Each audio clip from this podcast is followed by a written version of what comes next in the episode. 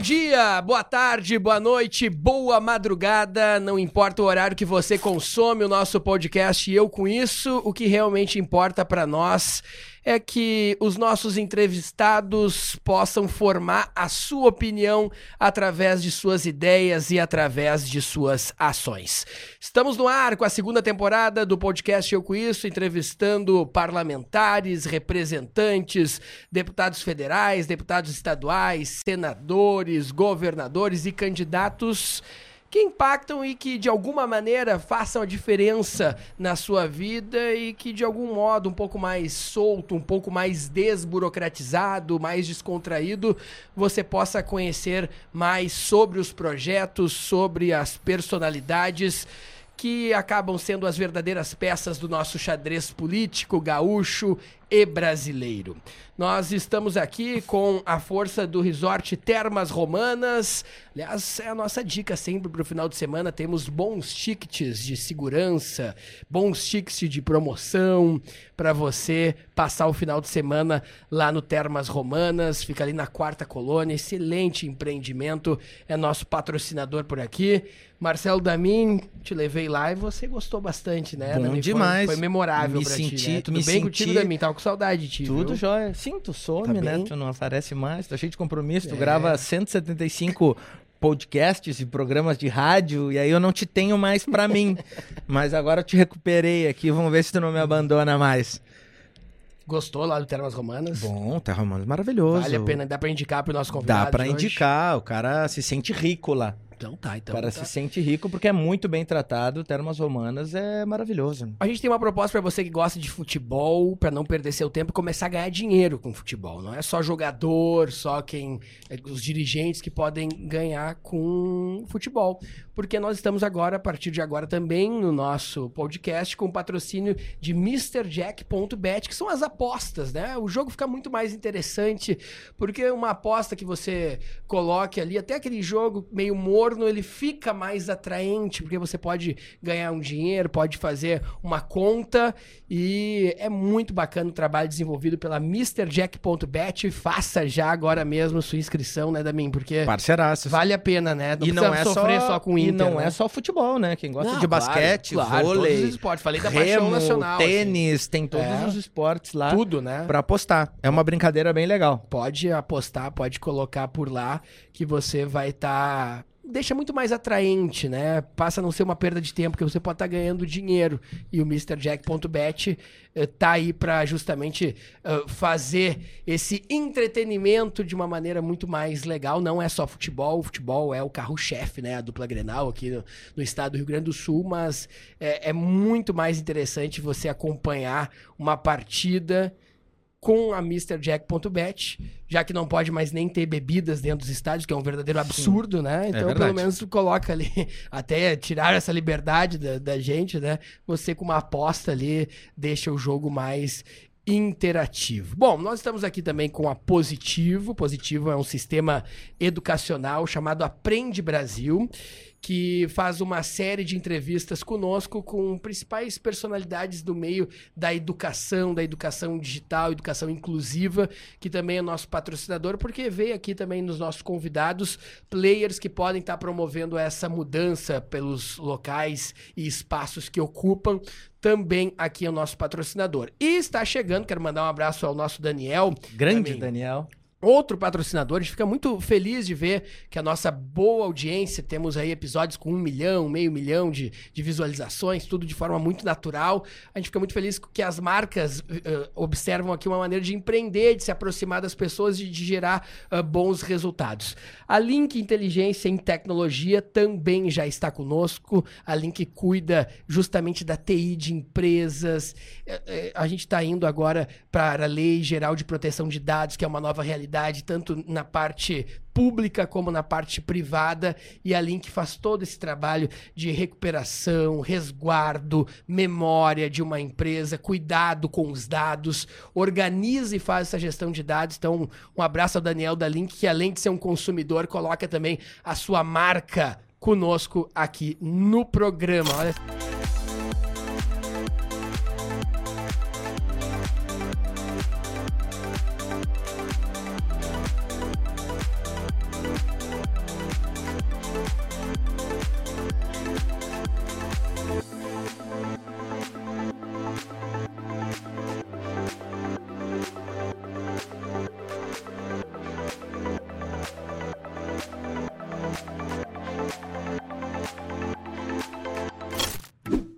você também acredita que a educação é o principal caminho para transformar a realidade do nosso país, conheça o Sistema de Ensino Aprende Brasil. Um sistema completo com soluções específicas para potencializar a aprendizagem nas escolas das redes municipal e estadual. O Sistema de Ensino Aprende Brasil oferece materiais didáticos integrados, assessoria pedagógica, ambiente virtual de aprendizagem e até sistemas de gestão e de avaliação. Aprende Brasil, um sistema que dá resultado. Ah, tá apostando. Valendo 20 então? Bora então.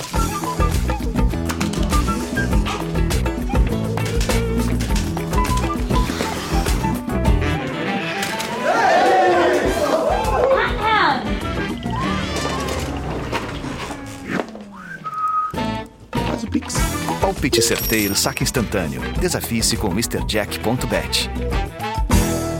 São tantos patrocinadores legais, assim, que a gente confia. Acho que eu não esqueci de nenhum, né? não Mas esqueci, tem, tem, esqueci tem, da imobiliária, mas tem né? espaço pra mais, viu? Tem, tem, espaço sim, pra claro, mais, né? claro, Tem- tem. Tem, principalmente pelos nossos convidados. Exato. Eles que fazem o nosso, o nosso programa de uma maneira muito bacana, muito leve, muito tranquila, mas acima de tudo com muita transparência, muita sinceridade num, num mundo, né? A gente tá agora em campanhas eleitorais, um mundo maquiado, onde todos resolvem problemas, onde todos geram empregos, onde a gente vive uma fábula nesse momento, né? Que é o horário eleitoral, uma fábula. Sim.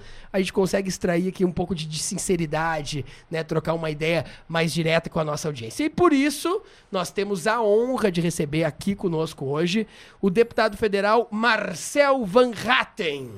Antes dele dar bom dia, boa tarde, boa noite, boa madrugada, que é uma saudação que a gente faz porque tem muitas rádios do interior que reproduzem o nosso programa. Rádio Chiru, lá de Frederico Westphalen, um abraço pro, pro Laerson, um abraço pro Benor. Rádio Líder de São Borja também, FM nos reproduz. Rádio Imigração na região central.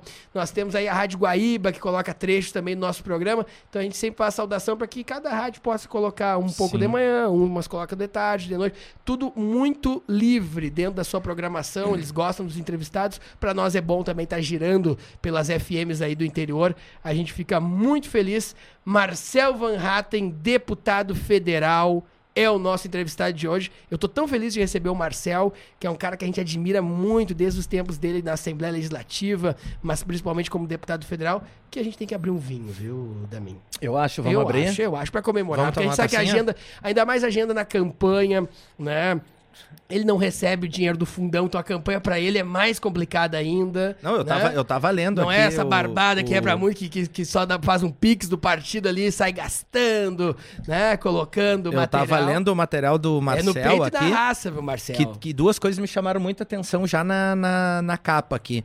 A primeira foi que material impresso sem dinheiro público, faça doação, aí tem o link da doação, Bem legal. e aqui. que a pele tá muito mais lisa aqui no, no- na foto Tá, do, tá, do- Então foram duas coisas que me chamaram a atenção aqui. Ele tá uns 10 anos mais novo aqui Tá nessa foto do que tá ao vivo aqui, mas, mas tá bonitão, tá bonitão igual ao vivo também. Tá... Ele tá quase como 2009, 2011. É, lá, é. né? o- ele tava deram- girando o mundo, se Tá especializando. com, menos, ali, tá né? com menos ruga aqui, É. cara. As rugas que a política trouxe, ele tá com um pouquinho menos aqui, mas tá bem igual. Enquanto abre o vinho, eu só quero fazer um reconhecimento ah, sobre coerência, né? Porque é mais do que um slogan, mas eu acompanhei agora, por exemplo, a questão do piso da enfermagem no país. Que todos os parlamentares, assim, o 95% usaram como escada política, dizendo que ia aumentar o salário dos enfermeiros, mas não explicavam a fonte de custeio, não explicavam que eram os municípios que iam estar pagando,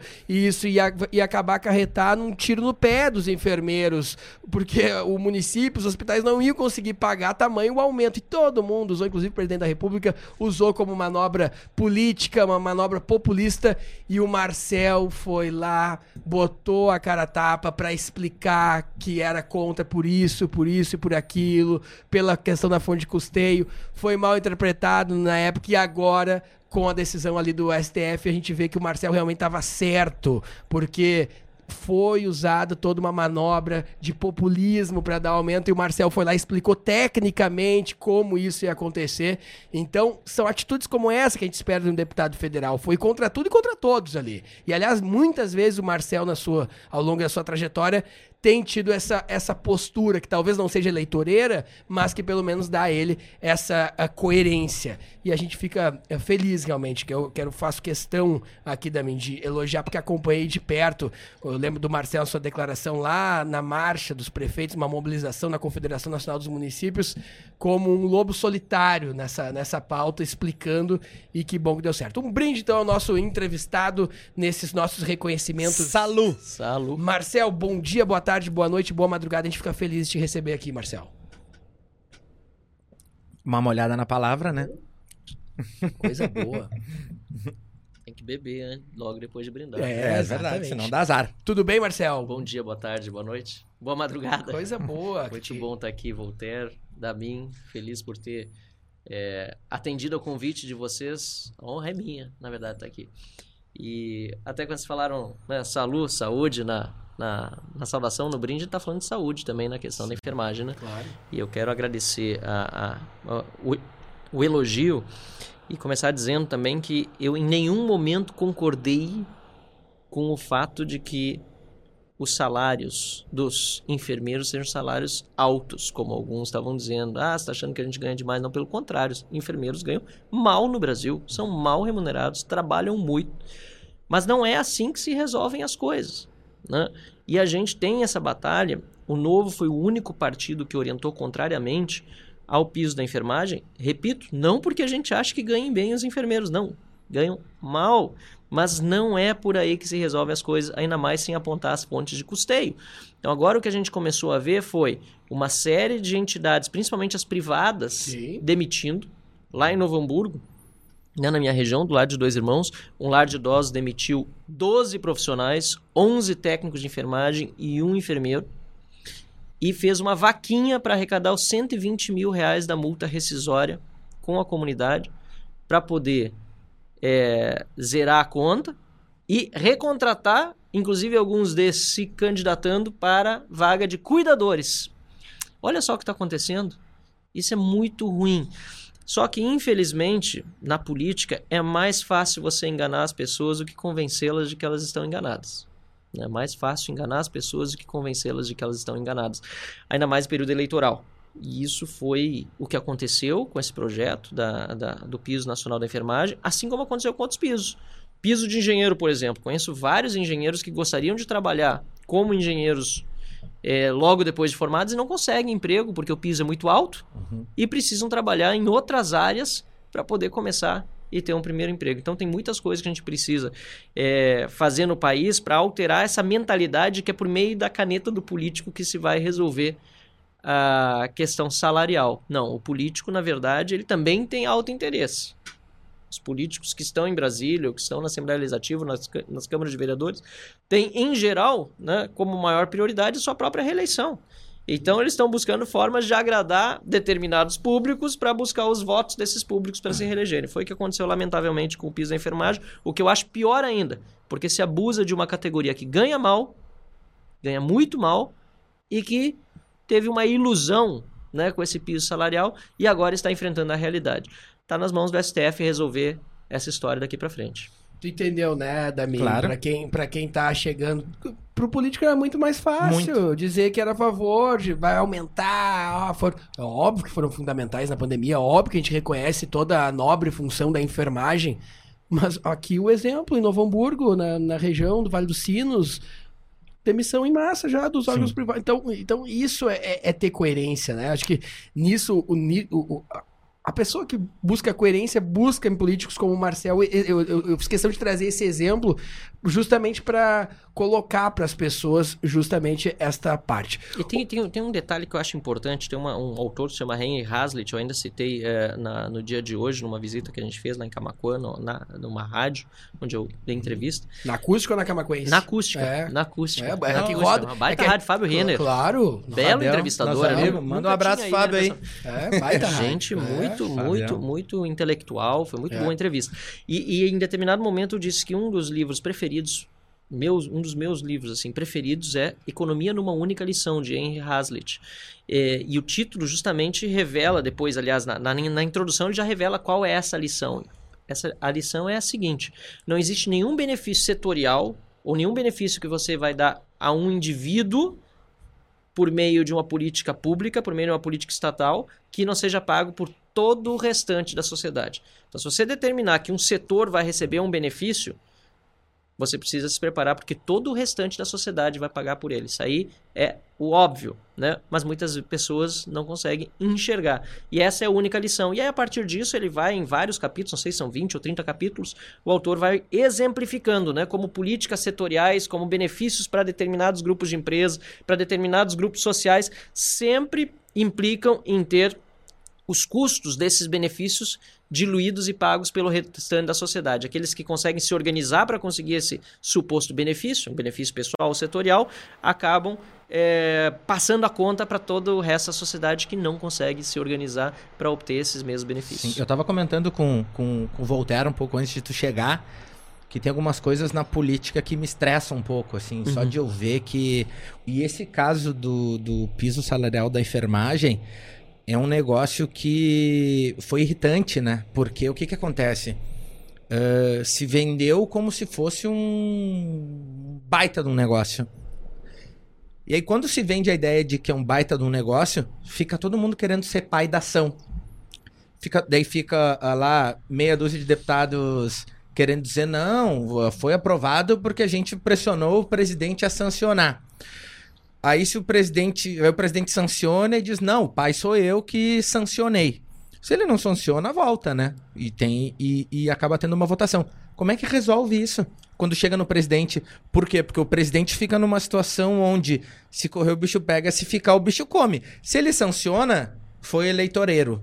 Se ele não sanciona, ele é o maluco que não quer ajudar o, a categoria, só que não, não se sabe de onde vai sair esse dinheiro. Exatamente. Como é que se resolve isso? Bom, na minha opinião, se resolveria por meio do veto e a Câmara que resolve depois. Na verdade, o Congresso Nacional, Câmara e Senado. Só que daí muda de pai.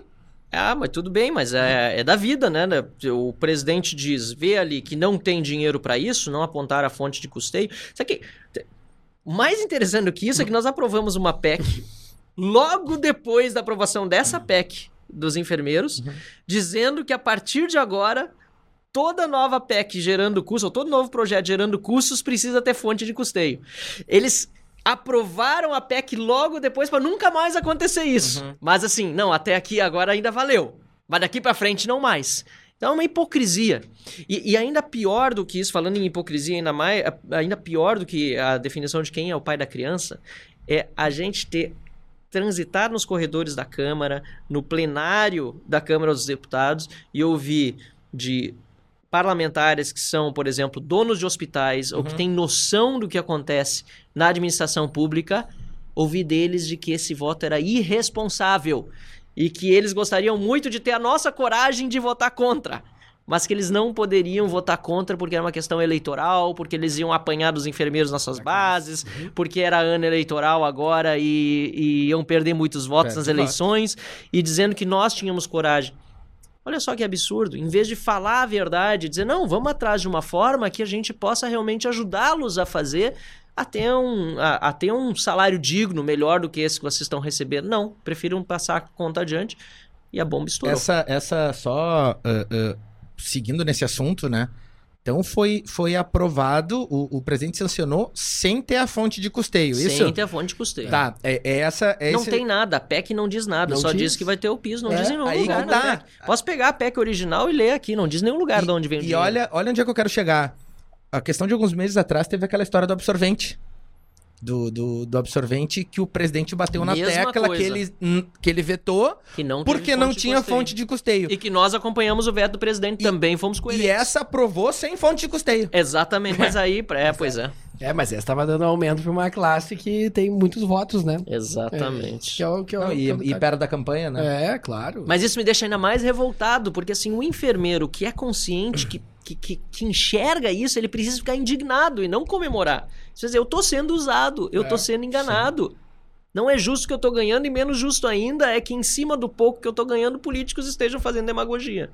Mas não é tão fácil assim na vida real, confesso. Realmente, continuo recebendo mensagens de enfermeiros é, chateados, indignados, alguns me xingando, tem coisas até que são Sim. impublicáveis, absurdas. Uhum. Eu até disse para alguns, olha, eu prefiro que você mude de profissão, porque dizer que você espera que eu não precise de um enfermeiro daqui para frente num hospital porque eu não vou ser bem atendido, que eu vou morrer Uhum. numa cama, eu recebi mensagens absurdas de gente que não é vocacionado para ser enfermeiro. Bom, mas tu já tá acostumado com isso, né? É, mas, mas, mas- mas não é bonito, né? claro que não. Mas não é bonito, né? louco. É, É mas você tem isso. Agora, é, você tem isso, mas eu também, mais recentemente, tive várias mensagens de enfermeiros dizendo, ainda que não em público por medo da retaliação Claro. dos colegas, Uhum. Sindicatos. Marcelo, você tinha razão.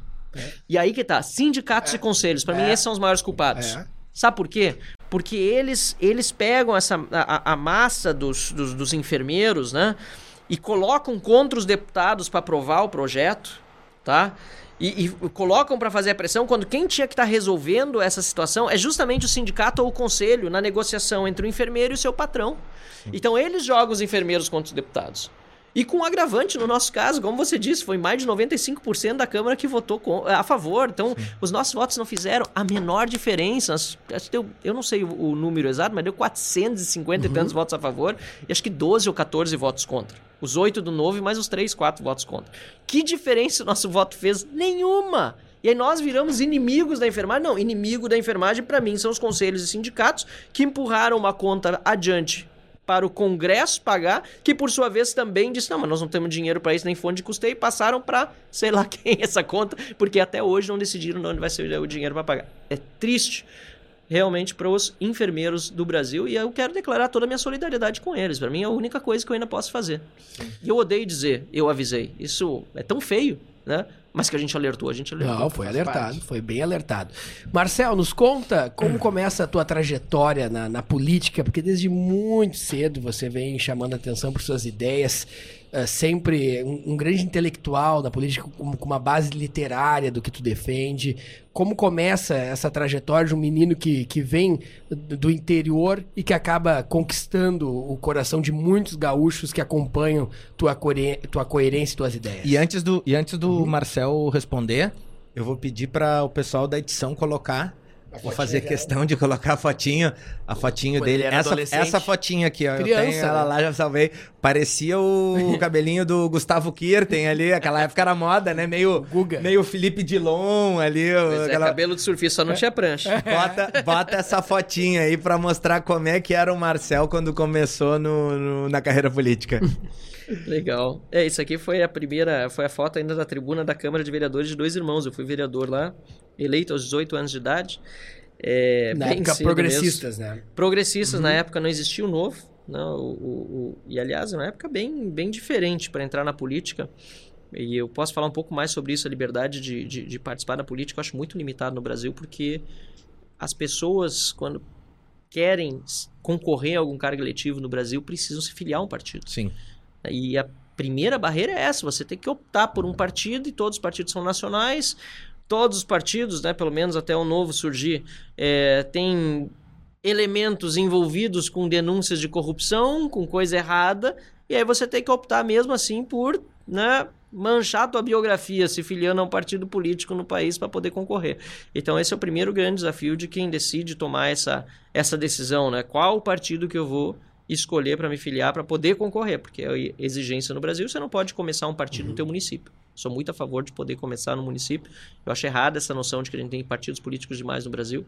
Eu escrevi até um artigo sobre isso. Nós temos partidos demais em Brasília, fazendo negociata, Eu usando também acho. dinheiro público. Mas assim, tu poder começar um partido político na tua cidade não deveria ser proibido, mas é proibido no Brasil Sim. né? E nós vivemos uma federação. Essa lei ainda é da época de Getúlio Vargas, imagina. Estado unitário naquela época, uma ditadura. Nós vivemos numa democracia que não é mais Estado unitário, pelo contrário, é uma federação e nós ainda vivemos com essas amarras. Mas onde comecei? É, eu. A primeira assim, experiência de representação mesmo de eleição, eu já tinha sido monitor de turma e tal no colégio, mas foi no colégio Pio XII em Novo Hamburgo que eu fui vice-presidente do Grêmio Estudantil. Depois disso, eu eh, fui eh, trabalhar no Jornal da Cidade, inclusive naqueles anos que eu estava estudando em Novo Hamburgo, fui entregador de jornal, eu fui repórter depois do Jornal da Cidade, Jornal Dois Irmãos. É um jornal diário, que Sim. é até algo bem, bem Raro nos dias raro de no hoje. dia de hoje, uma cidade de 30 É. e tantos mil habitantes, jornal diário. O tempo, que o jornal, o tempo que o jornal ainda tinha um pouco de gente de direita. Nessa época. É, naquela, ué, os jornais do interior tem bastante. É, ainda tem? É, tem. São tem. só da capital verdade, que é já que se não foi. importa tanto, né? Porque você precisa relatar as notícias mesmo do local, né? Então, é, a ideologia até não é tão tão marcante como a gente vê na grande mídia. Então, eu, eu fui jornalista, aliás, jornaleiro, depois é, fui jornalista, e eu passei a acompanhar a Câmara de Vereadores da cidade. Eu era o repórter que fazia parte política. Não tem muito disso, se você vai cobrir só política no Jornal do Interior, tem quatro, cinco... Tudo, né? Você Joga em todas. tá num, no dia de manhã você está na delegacia pegando os BOs e de noite você está num evento é, é, social da cidade, né? E ali eu pude observar um pouco mais como funcionava a política no dia a dia, fui me incentivando a, a, a, a estudar um pouco mais, compreender melhor. E aliado a isso, eu eh, tenho uma família de empreendedores que sempre sofreram muito com a alta burocracia. Meu pai é engenheiro civil, minha mãe é arquiteto. Meu pai eh, fechou a empresa de construção civil dele por causa de leis trabalhistas injustas, né? acordos que ele sabia que não, precisa, não deveria estar fazendo, mas infelizmente era compelido a isso, porque senão era muito pior eh, eventualmente ser condenado injustamente. Né? Então, essas coisas que acontecem na Justiça do Trabalho corriqueiramente no Brasil, que é um absurdo, né? falta de pagamento do setor público, altos impostos, etc. E também naquela época, 2004, quando eu concorri pela primeira vez, foi a época em que o PT tinha acabado de chegar ao poder pela primeira vez é, com o Lula, que depois veio a se reeleger, Dilma, etc. E a gente era muito preocupado com essa ascensão da esquerda, ainda tinha uma né, uma, um início de blogs de direita surgindo no Brasil, mas um início mesmo, artigos no jornal, a Zero Hora. Ainda publicava o Olavo de Carvalho na época, tinha o Diego Casagrande, que aliás continua na, no jornalismo, né, um pouco menos do que no passado, mas é, tocava muito nessa questão de direita e, e, e liberalismo, Percival Pugina, talvez esses três aí os principais em quem eu me baseava para ler, e eu decidi concorrer então a vereador em Dois Irmãos e essa campanha assim local, ela é muito mais no tete a tete, né, no corpo a corpo e foi assim que eu consegui os 697 votos que eu precisava para me eleger. E fui eleito. Sexto vereador mais votado da cidade, mais votado tinha feito. Se eu não estou enganado, 776, foi uma eleição bem disputada assim nas primeiras colocações. E passei quatro anos na Câmara de Vereadores e durante aquele período concorri uma vez a deputado estadual, em 2006 ainda, tinha 20 anos de idade, era o mais jovem candidato do estado. Recebi 11.656 votos, então. Foi uma boa eleição, sem esse negócio de internet, redes sociais, Pois etc. é. Pré, pré-rede social. Cara, eu caminhei, eu visitei praticamente todas as casas de dois irmãos. Para vereador, eu tinha visitado, assim, 80%. Para deputado estadual também visitei muito. Eu era. Eu ia em tudo que é bailão. Porta a porta, que nem Porta vendedor de. Barça. Tudo. que nem vendedor de bares. Morrói, Triplicada Café, Santa Maria do Herval, cidades da redondeza, visitei muitas. Novo Hamburgo, uma cidade grande do lado. Mas não deu certo. Depois, em 2010, é porque precisava de em torno de 35 mil votos. É, É muito voto. progressistas tem uma, uma régua elevada ali. Né? Elevado. 2010 tentei mais uma vez, eu já tinha mais experiência, não era mais vereador, já tinha sido presidente da juventude do Partido Progressista, já tinha estudado no exterior, tinha feito uma pós nos Estados Unidos, já, tinha, já tínhamos em conjunto vencido o DCE da URGS, então estava mais conhecido. Mas a 2010 foi uma eleição que teve aquele alinhamento das estrelas, né? Sim, que, sim. o Lula conseguiu eleger até o poste, né? A É. Dilma. Uma loucura. Então, apesar de eu ter aumentado a votação para 14.068 votos, foi insuficiente. E ali eu decidi, assim, que para mim, né, que política não, não era. Tinha sido uma. Eu tinha dado uma boa contribuição, tinha sido vereador, mas eu queria fazer uma coisa diferente. Fui pro exterior. Eh, a Holanda é terra do meu pai, ele nasceu lá, tem cidadania, consegui bolsas para estudar tanto lá como depois na Dinamarca. Fiz um mestrado, comecei um segundo. E, o minha, e a, minha, a minha vida mudou mesmo em 2013 de uma forma assim que eu não poderia jamais prever, porque durante esse período que eu estava no exterior, além de ter estudado, eu comecei a empreender, tinha trabalhado no governo holandês, comecei a empreender, abri uma empresa e não achei que eu voltaria, voltaria para o Brasil, muito menos para a política. né? Mas as manifestações de 2013 foram um marco Sim. no Brasil e na minha vida. Eu vim de férias em 2013, em agosto, para ajudar um candidato, aliás, que é forte lá na região de Camacuã, a gente estava falando da Marcos Vinícius. Marcos Vinícius. É. Eu vim para dar uma força para ele, apresentar várias pessoas que tinham me apoiado nas eleições de 2006, 2010. E aí nessa jornada, assim, de apresentar para um, para outro, teve um apoiador específico que disse assim: "Não, mas eu acho que você que deveria concorrer. Acho que tudo bem, teu candidato parece ser boa pessoa, é, boa gente, e tal, mas eu acho que era hora de você voltar de falar das suas ideias, as redes sociais. Olha só, naquela época, né, eu vi isso. As redes sociais hoje estão mais importantes O Orkut? no debate. Ah, já estávamos no Facebook. É, já tava começando no Já Facebook. estava no Face. Mas eu usei Orkut em eleições passadas, 2010 principalmente. E, e- e- e realmente, a gente, eu voltei pro Brasil naquela época, disse, bom, tô no meio de um mestrado em jornalismo. Posso parar ele, continuo depois se não der certo.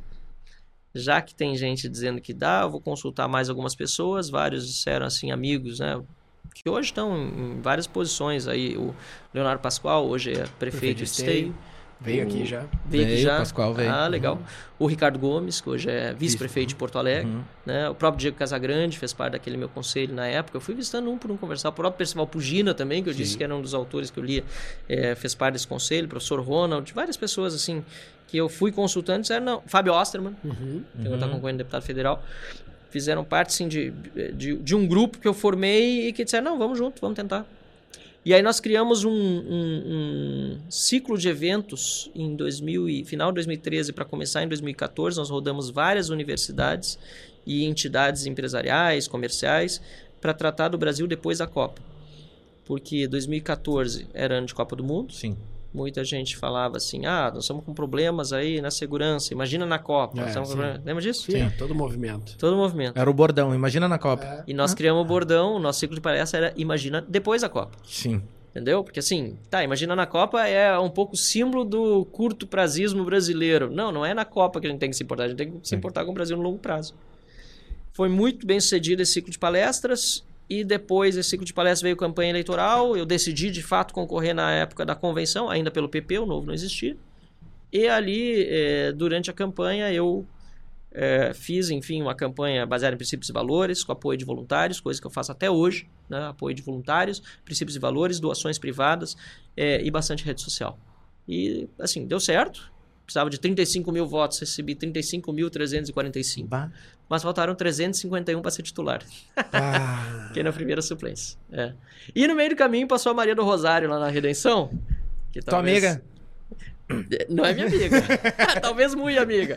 Mas é, aquilo, aquilo realmente foi um, um- um- divisor de águas na campanha. Claro que não foi só aquilo, mas muitas pessoas lembram que eu usei de um megafone na época na Redenção. Ela estava lá e aí a gente, né, toda aquela revolta contra o PT. é, que o meu grupo que estava junto comigo tinha e eu consegui vocalizar lá na Redenção, que é um reduto muito forte né, da Petista. esquerda, não necessariamente, mas é onde normalmente ele se reúne. Tem gente de direita também, não é, não é deles, mas é um reduto forte lá. É, aquilo ajudou bastante porque acabou demonstrando que eu tinha, além né, do, do, do preparo que eu busquei ter no exterior, no- nos cursos que eu fiz e na política que eu tive antes, que eu, que eu tinha exercido antes como vereador, eu tinha também a, né, a energia para combater aquilo que a gente considerava errado. E aquele fato foi o que te alavancou. Ajudou bastante. Ajudou bastante porque deu uma visibilidade, né, em época que, enfim, não era tão comum assim o, o- a rede social ser usada para política. Uhum. Não era tão comum, vira... WhatsApp não era tão comum viralizar. Era é, os muito compartilhamentos, difícil, é. E no WhatsApp foi assim, né? Como foi? Foi, foi no dia 31 de agosto de 2014, aquele encontro com a Maria do Rosário, que foi completamente fortuito. Tem gente que achava que não, tinha ido lá e, e encontrei ela lá porque eu sabia que ela. Não, eu nem sabia que ia estar lá. né? Mas para mim o que mais, assim, dessa trajetória toda me orgulha dessa eleição de 2014 é que assim, eu nunca fui considerado um maluco com megafone na mão, pelo contrário. Foi um plus, né? Foi uma coisa assim, não, esse cara aqui tá tá me defendendo, é a nossa voz. E é engraçado porque o slogan que a gente tinha já era Somos Nós com uma voz, antes da história do megafone e tudo. E estava muito bem ancorado numa trajetória que, enfim, já tinha vindo de vereador, de candidato mais vezes a deputado. E aí cheguei a, a suplência e depois assumi porque o PP, que era o meu partido, fez parte do governo Sartori e eu tive a, a oportunidade de assumir como deputado estadual. Como surge esse movimento do novo e a tua saída do Progressistas? O novo, ele sempre foi uma ideia que me chamou muito a atenção. Primeiro, porque não usa dinheiro público, só atrai pessoas que tenham ficha limpa. Ninguém pode se filiar que não tem ficha limpa, tem processo seletivo, todos esses, né, é, esses é, critérios que fazem do novo um partido para atrair pessoas boas. Né? Não que os outros partidos não tenham, mas as travas praticamente não existem. Né? Então, é, o próprio PP, assim, no Rio Grande do Sul, tem ótimos amigos no PP. Tem pessoas, assim, que eu posso dizer, mesmo aqui no Rio Grande do Sul, que, enfim, preferia não vê na política que estão filiados ao PP? Claro que tem. Mas, é, assim como tem em outros partidos. Mas eu tenho ótimas relações com muita gente no PP no Rio Grande do Sul. Agora, o problema, se eu olhar para o PP nacional, sinceramente, estão sendo investigados alguns condenados por é, formação de quadrilha. Né? O Paulo Maluf, que é considerado o grande ícone Sim. do PP nacional. Então, é, à medida que foi passando meu mandato de deputado estadual e o novo foi se consolidando como alternativa, o registro saiu em 2015, os primeiros vereadores foram eleitos em 2016, Felipe Camozato, aqui em Porto Alegre, foi o primeiro vereador do Novo eleito no Brasil. E em 2018 era a época de eleição e eu podia fazer essa migração do PP para o Novo. Pensei, bom, se eu estou ainda deputado federal e em Brasília eu quero atuar num time mesmo que rema para o mesmo lado, o meu lugar é o Novo. É onde estão os meus princípios e valores, é onde tá, estão as pessoas que com quem eu vou poder me dar melhor e realmente isso se comprovou, foi muito bom. Mas houve uma desconfiança enorme, porque o PP tem 450 diretórios no estado todo, tem, se eu não me engano, 200 mil filiados, uhum. tem mil e, sei lá, mil cento e tantos prefeitos. 450 diretórios aqui no Rio Grande do Sul? Dos 497 municípios. Ou pelo menos tinha em 2018. Mil cento e tantos vereadores, maior número de prefeitos. É.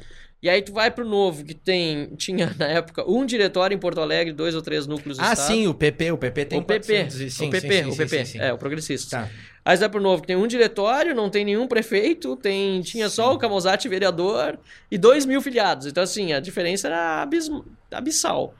E muita gente dizia, puxa vida, Marcel tinha uma vitória garantida como deputado federal, toda a questão das movimentações, eh, das manifestações, perdão, contra o PT, que a gente ajudou a organizar, tinha tido uma ótima repercussão mandado deputado estadual. E agora decidiu ir pro novo, maluco, vai precisar fazer a legenda sozinho, não vai ter voto para isso. Maluco. É. Maluco. E aí fez. Essa mudança. Maluquice seria é. não ter ido. É. Mas é difícil, não, agora é na, é fácil olhar pra na trás. Na época, quem na tá época. na época lá e tá pensando, pensa, pô, maluco, o cara tá com a carreira política dele aqui resolvida. Vai inventar ser o principal nome do, do partido aqui no estado, mas. Mas tu tem que montar uma nominata, é. né? Tu tem que ter. Tu tem que puxar voto ali, tu tem que ter um. O cara que faz 3 mil votos, o cara que faz 5 mil votos, o cara que faz 10 mil votos para tu poder subir. E, foi, e, e, é interessante falar sobre isso porque eu recebi 349 mil votos. Todos os outros 11 somados receberam 80 mil votos. Tá? Todos concorriam pela primeira vez. E somando a minha votação e mais os 80 mil votos, dava 430 mil votos, o suficiente para a gente fazer duas cadeiras. Porém, o segundo colocado precisava ter feito no mínimo 18 mil Não votos para poder ser. a cláusula de barreira. Só 11. Bah. Então, nós poderíamos ter, ao longo desses últimos quatro anos, nove deputados federais no Sim. Novo. Sim. E ficamos quatro anos com oito, porque o segundo colocado, infelizmente, não tinha feito o mínimo de votos necessário. Por isso que o não tá faceiro agora. O Astroman tá voando aí, tá, tá contando disso. Vou ter que dizer pro Astroman, pelo menos 20 mil tu faz aí, Ah, faz, faz mais, faz, faz mais, faz, faz, faz mais. Faz, vai bem. Tá bem. Se Deus quiser, a gente faz até mais um. Vamos tentar fazer três. Né? A ideia do novo são três cadeiras para federal. Vamos, vamos mirar nisso aí. Marcel, tu sente que o novo e, e, a tua pessoa tá fora do, do, sistema, do status quo da política brasileira e gaúcha, ao apontar privilégios do judiciário, ao muitas vezes comprar brigas que tradicionalmente a, a política gaúcha brasileira eh, não apontava? Vocês estão fora do, do, do, sistema? Como é que é entre os colegas, assim, eles olham com uma certa desconfiança, não fazem aquele comentário, né? Uh, não estão dentro daquelas, daquelas rodas, porque nos parece muitas vezes que, que, que, que, o ciclo político, depois que todos estão lá dentro, fica praticamente uma, uma coisa só, muitas Sim. vezes, né? E há uma, uma, uma certa proteção ao status de quem conseguiu che chegar lá. Como é que é essa relação? Cara, essa é uma ótima pergunta, porque é um desafio enorme, porque se a gente está lá para mudar as coisas, a gente também precisa ter a noção de que a gente tem um determinado tamanho. E a gente precisa conversar com os demais para poder mudar as coisas, porque a democracia Sim. se faz de maiorias, né? absolutas ou relativas, mas você tem que ter convencimento dos pares. Então você não pode chegar querendo quebrar tudo, não funciona. Né? É, aliás, é, ter sido o deputado federal mais votado foi uma honra, aumentou minha responsabilidade é. enormemente. Mas lá na Câmara eu tenho o mesmo voto que o Tiririca. Tá? O meu voto vale o mesmo tanto que o voto dele Sim. lá. Ele é deputado federal como eu. Então, o meu voto lá vale o mesmo tanto que ele. Talvez no debate eu possa ir melhor do que ele em alguma comissão, em algum- no plenário, mas o meu voto é o mesmo que o dele lá. Assim como é o mesmo que dos outros 511 deputados federais. A gente precisa ter essa noção. Mas a gente não pode perder os nossos princípios. A gente tem que continuar sendo muito firme na defesa dos nossos valores. Abrir mão de, de privilégios, de regalias, para nós é básico. E é uma questão assim, eu já fazia isso quando era no PP, eu não precisava estar no Novo fazer isso. Quando eu estava no Progressistas e eu fui deputado estadual, eu economizei recursos, não nomeei todos os assessores, nada disso. E agora no Novo a mesma coisa. Os outros nos olham torto, sem dúvida. Mas a gente precisa escancarar isso e conseguir mudar. Aqui na Assembleia Legislativa conseguiram. Tinha um, um- um valor inicial que era pago para os deputados, eu não sei se aqui era também o título de auxílio mudança, o que que era, eu acho que era, no início e no fim do mandato, que os dois deputados estaduais, o Novo, o Riesgo e o Osseman, conseguiram eliminar graças ao diálogo com a mesa diretora. Fizeram um acordo, votaram na- na- no presidente para a mesa diretora com o compromisso de que ele acabasse com aquele auxílio mudança. Nós estamos tentando fazer o mesmo lá em Brasília. Nós abrimos mão, mas ainda não conseguimos acabar. Até para quem está assistindo entender o que, que é, funciona da seguinte forma: o salário de um deputado é de 34 mil reais bruto, você tem desconto é, do imposto de renda em torno de 24 mil reais líquido. Porém, no final do mandato, no dia 31 de janeiro, você recebe um salário inteiro de deputado federal, sem esse desconto, ou seja, 34 mil reais caem na tua conta, para você fazer tua mudança de Brasília para o teu estado de origem. né? A justificativa é, ah, o cara morou em Brasília há quatro anos, tem imóveis, tem coisa em casa e tal, e aí vai ter que levar as coisas de volta para o estado. Tá, você vai ganhar esse dinheiro assim, limpo, sem desconto de imposto de renda, não precisa apresentar nenhum recibo do freteiro. Tá? Já os que se elegem, ou os que forem eleitos agora, vão receber a título de auxílio mudança no dia 1 de fevereiro de 2023, que é quando tomam posse, Pra ir. auxílio mudança pra ir. É claro, o cara mora no Rio Grande do Sul, tem imóveis, tem coisa, tem que mobiliar a casa, tem que fazer a mudança para Brasil. Ganha 34 mil reais a conta. Isso é um absurdo. Mas ganha. E quem se reelege? Ganha também. Duas vezes. Mesmo- 68 mesmo- mesmo que o cara- pau. É. 31 de janeiro, 34, 1 de fevereiro, É, já. 34. Já Tá, arranca mas o cara já tá lá. Não faz mal, isso é direito. É direito. Cara, é um adquirido. absurdo. Nós votamos contra. Ah, nós votamos contra. Nós, nós abrimos mão disso. Fizemos um documento pedindo para extinguir com, eh, o, o auxílio mudança. Estamos tentando fazer, mas não conseguimos até A- agora. a- eu acho que a, que a, que a ideia, na- a logística, pra quem se reelege, então, desses dois salários, desses 64 mil, é que então foi aprovado por quê? Porque o cara no dia 30, no dia 1 ele volta, traz as coisas pra cá e depois ele vai de novo. É lógico. No só outro pode. dia. Só pode ser pode. isso, porque... Mas explica então como funciona com os caras que são de Brasília. Não, exato, por isso mesmo, o cara tá lá em Brasília. Não, mas quem se elege por, Brasília, do Distrito Federal? Ah, e o cara ganha, Ganha, também. claro! Já tem a casa dele lá. É. O que, que você acha? Que loucura. Cara, isso é um absurdo. É rir pra não chorar. Eu então não é dinheiro, disso. é, multiplica isso Eu não por sabia. 500 O Voltaire sabia, deputados. certamente. Eu não tinha nem É, noção. sim, sim. É isso, cara. E a gente precisa falar, mas ele perguntou como é que é ter relacionamento com os caras. A gente fala. Mas a gente também vê o jeito que fala. Mas bate e diz que é um absurdo. Mas é não que- faz disso um ponto pra falar em toda a sessão, porque senão também você. Fica isolado. Mas é que Isolado. depois que tu sente o gostinho, também é difícil de largar, né? Tu tem que estar muito focado, porque tu, pô, tu tá aqui. Tá, sei lá, tu é um vereador, ou tu nem é da política. Aí tu entrou na política e o cara vai te dar 34 pra tu ir. Aí tu vai dizer assim, pá, mas vou abrir mão, será? todo mundo, cara, todo mundo, no ponto. todo mundo, mas todo, esse é o ponto, todo- esse é o ponto. todo mundo pega 500 e tantos deputados, todo mundo pega, não vai ser os meus 34 que vou pegar. Vou me reeleger 64. Eu já peguei, não deu nada outra vez. Cara, o pessoal que tá aqui comigo sabe. Vou Thales pegar e de Milton novo. estão aqui assistindo junto nos bastidores. Toda, toda palestra que eu dou, o evento que eu vou, ou quase todos, mas quando eu troco nessa questão do auxílio mudança, Uhum. eu digo assim: olha, isso tudo eu faço por obrigação. Não pego auxílio mudança, auxílio moradia, é, é apartamento funcional, é assessores, etc. Tudo certo, não tô aqui para ser aplaudido. Aliás, isso não é nada menos do que minha obrigação. Ponto. Agora, eu quero que vocês reflitam. E eu digo pra plateia: se você estivesse no meu lugar, faria a mesma coisa? Que é o que tu disse. cara. É? Aí tu sente assim. Até ver um pessoal aqui. sorrisinho, vá 34. Vá, cara, caindo na conta, assim, limpo. Pô, é bom. E os caras se reelegem mesmo. Ah, não, mas eu peguei ano passado, eu tô aqui de novo, cara. Não, não te preocupe. Eu, pra pegar 30, tenho que vender um apartamento de 500 pau. É. Trintinha, o cara, tá, toma aí. Você já pensou, cara? Não, Mas é, uma- isso. é um- Mas assim, foi uma coisa que o Novo aqui no Rio Grande do Sul conseguiu extinguir. Tinha isso no Rio Grande do Sul, no início do fim do mandato. Fábio Ossman e José Riesgo. Logo no início, uma das primeiras coisas que conseguiram, na eleição da mesa, logo no primeiro ano, fizeram esse, esse acordo. Ó, nós votamos para a mesa diretora dentro do acordo que foi feito, desde que se extinga esse auxílio moradia. Então são formas a gente. Auxílio mudança. São formas a gente trabalhar né, com o pessoal que está lá e tem um momento que chega a pressão para isso. Pensão de ex-governador, mesma coisa, uma hora acabou aqui no Rio Grande do Sul. Que era um absurdo. Né? O Leite recebeu duas ainda. Pois é.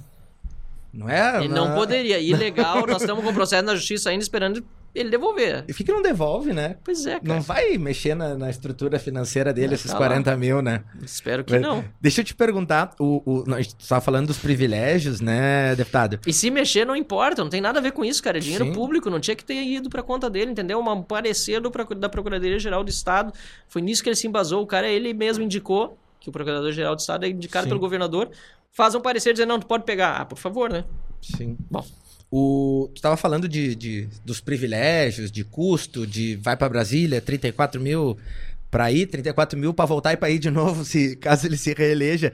E eu tenho, eu comentei isso com o Asterman também, e eu tenho, eu tenho um grupo no, no WhatsApp de alguns amigos que todos eles são, ah, são são em cinco ali e quatro deles têm bem o perfil do novo, são bem liberais economicamente, quase todos eles são empresários e tal.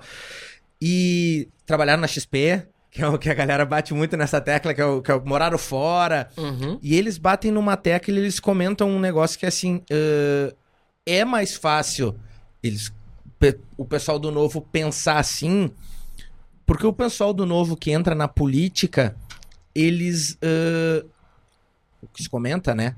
Não vieram de baixo. Uhum. O pessoal do novo, eles já partem ali, e tu olha pelo perfil, assim, que o pessoal do novo, ele já vem em classe média alta, né? A gente vê pelo, pelos candidatos à presidência, Estado, todos eles têm um padrão de vida bom, são empresários, bem-sucedidos, trabalharam para conquistar. Tu acha que, que esse fato do pessoal do novo já partir ali de uma classe média, uh, classe média, média alta, não seja mais fácil também para abrir mão dessas coisas, porque já tem um padrão de vida um pouco mais alto? Cara, não, não acho. Mas é fato, não acho. Mas é fato que muita gente que está na política hoje, se deixar o cargo, por exemplo, de- principalmente deputado estadual, mas deputado federal também, muitos, deixar o cargo não se reeleger, vai ganhar muito menos na iniciativa privada do que Bah. ganha na política. Não tem competência para trabalhar na iniciativa privada num, numa função, porque não tem a qualificação também necessária que pague aquilo que paga um salário de deputado. né? Então, infelizmente, existe essa realidade. Mas eu não acho que isso é decorrência da condição social da pessoa. Até porque nós temos muitas pessoas do novo que são pobres, que, que aliás, nós acabamos também de ah, o novo, né, acabou de definir que quem é isento de declaração de imposto de renda não precisa mais pagar filiação, tá? Que foi uma, uma boa coisa para abrir as portas para mais gente Uhum. ainda, né, que vem que, que é mais humilde, que não tem condição de pagar os 30 e tantos reais por mês que hoje custa a filiação no novo, porque a gente não usa o fundo partidário.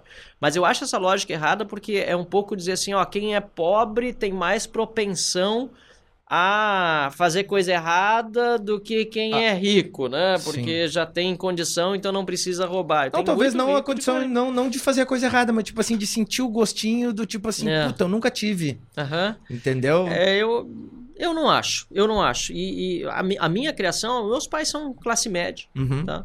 É, os dois estudaram a vida toda em escola pública, filhos os dois de pastores da igreja luterana, então assim, não tiveram na infância, é, não tiveram luxo, mas também não tiveram uma infância pobre, tiveram uma infância assim, Sim. ok. É, e eu tive essa oportunidade também de, de, de, na minha família, aprender os valores, os princípios corretos. Isso tudo acho que é muito importante. Tudo começa dos princípios do que tu aprende em casa. Né? Eu acho que isso falta muito no Brasil.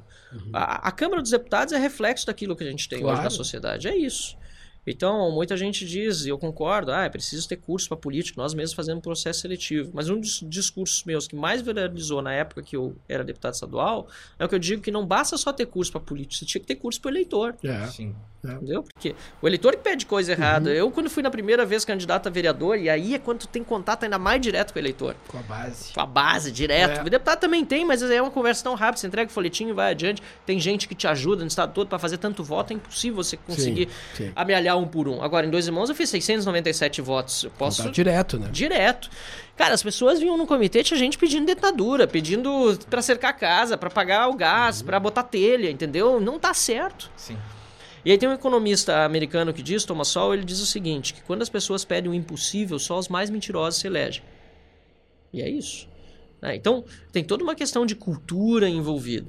É, e eu, eu acredito assim que nós precisamos mudar essa cultura na sociedade e o novo é importante para isso, para mostrar que nós não precisamos desses privilégios todos, porque se nós ficarmos lá na Câmara dos Deputados defendendo que se extinga os privilégios, você falou do judiciário, Sim. do Ministério Público, do próprio Legislativo, de, outros, de outras áreas da administração, nós precisamos abrir mão dos nossos primeiro.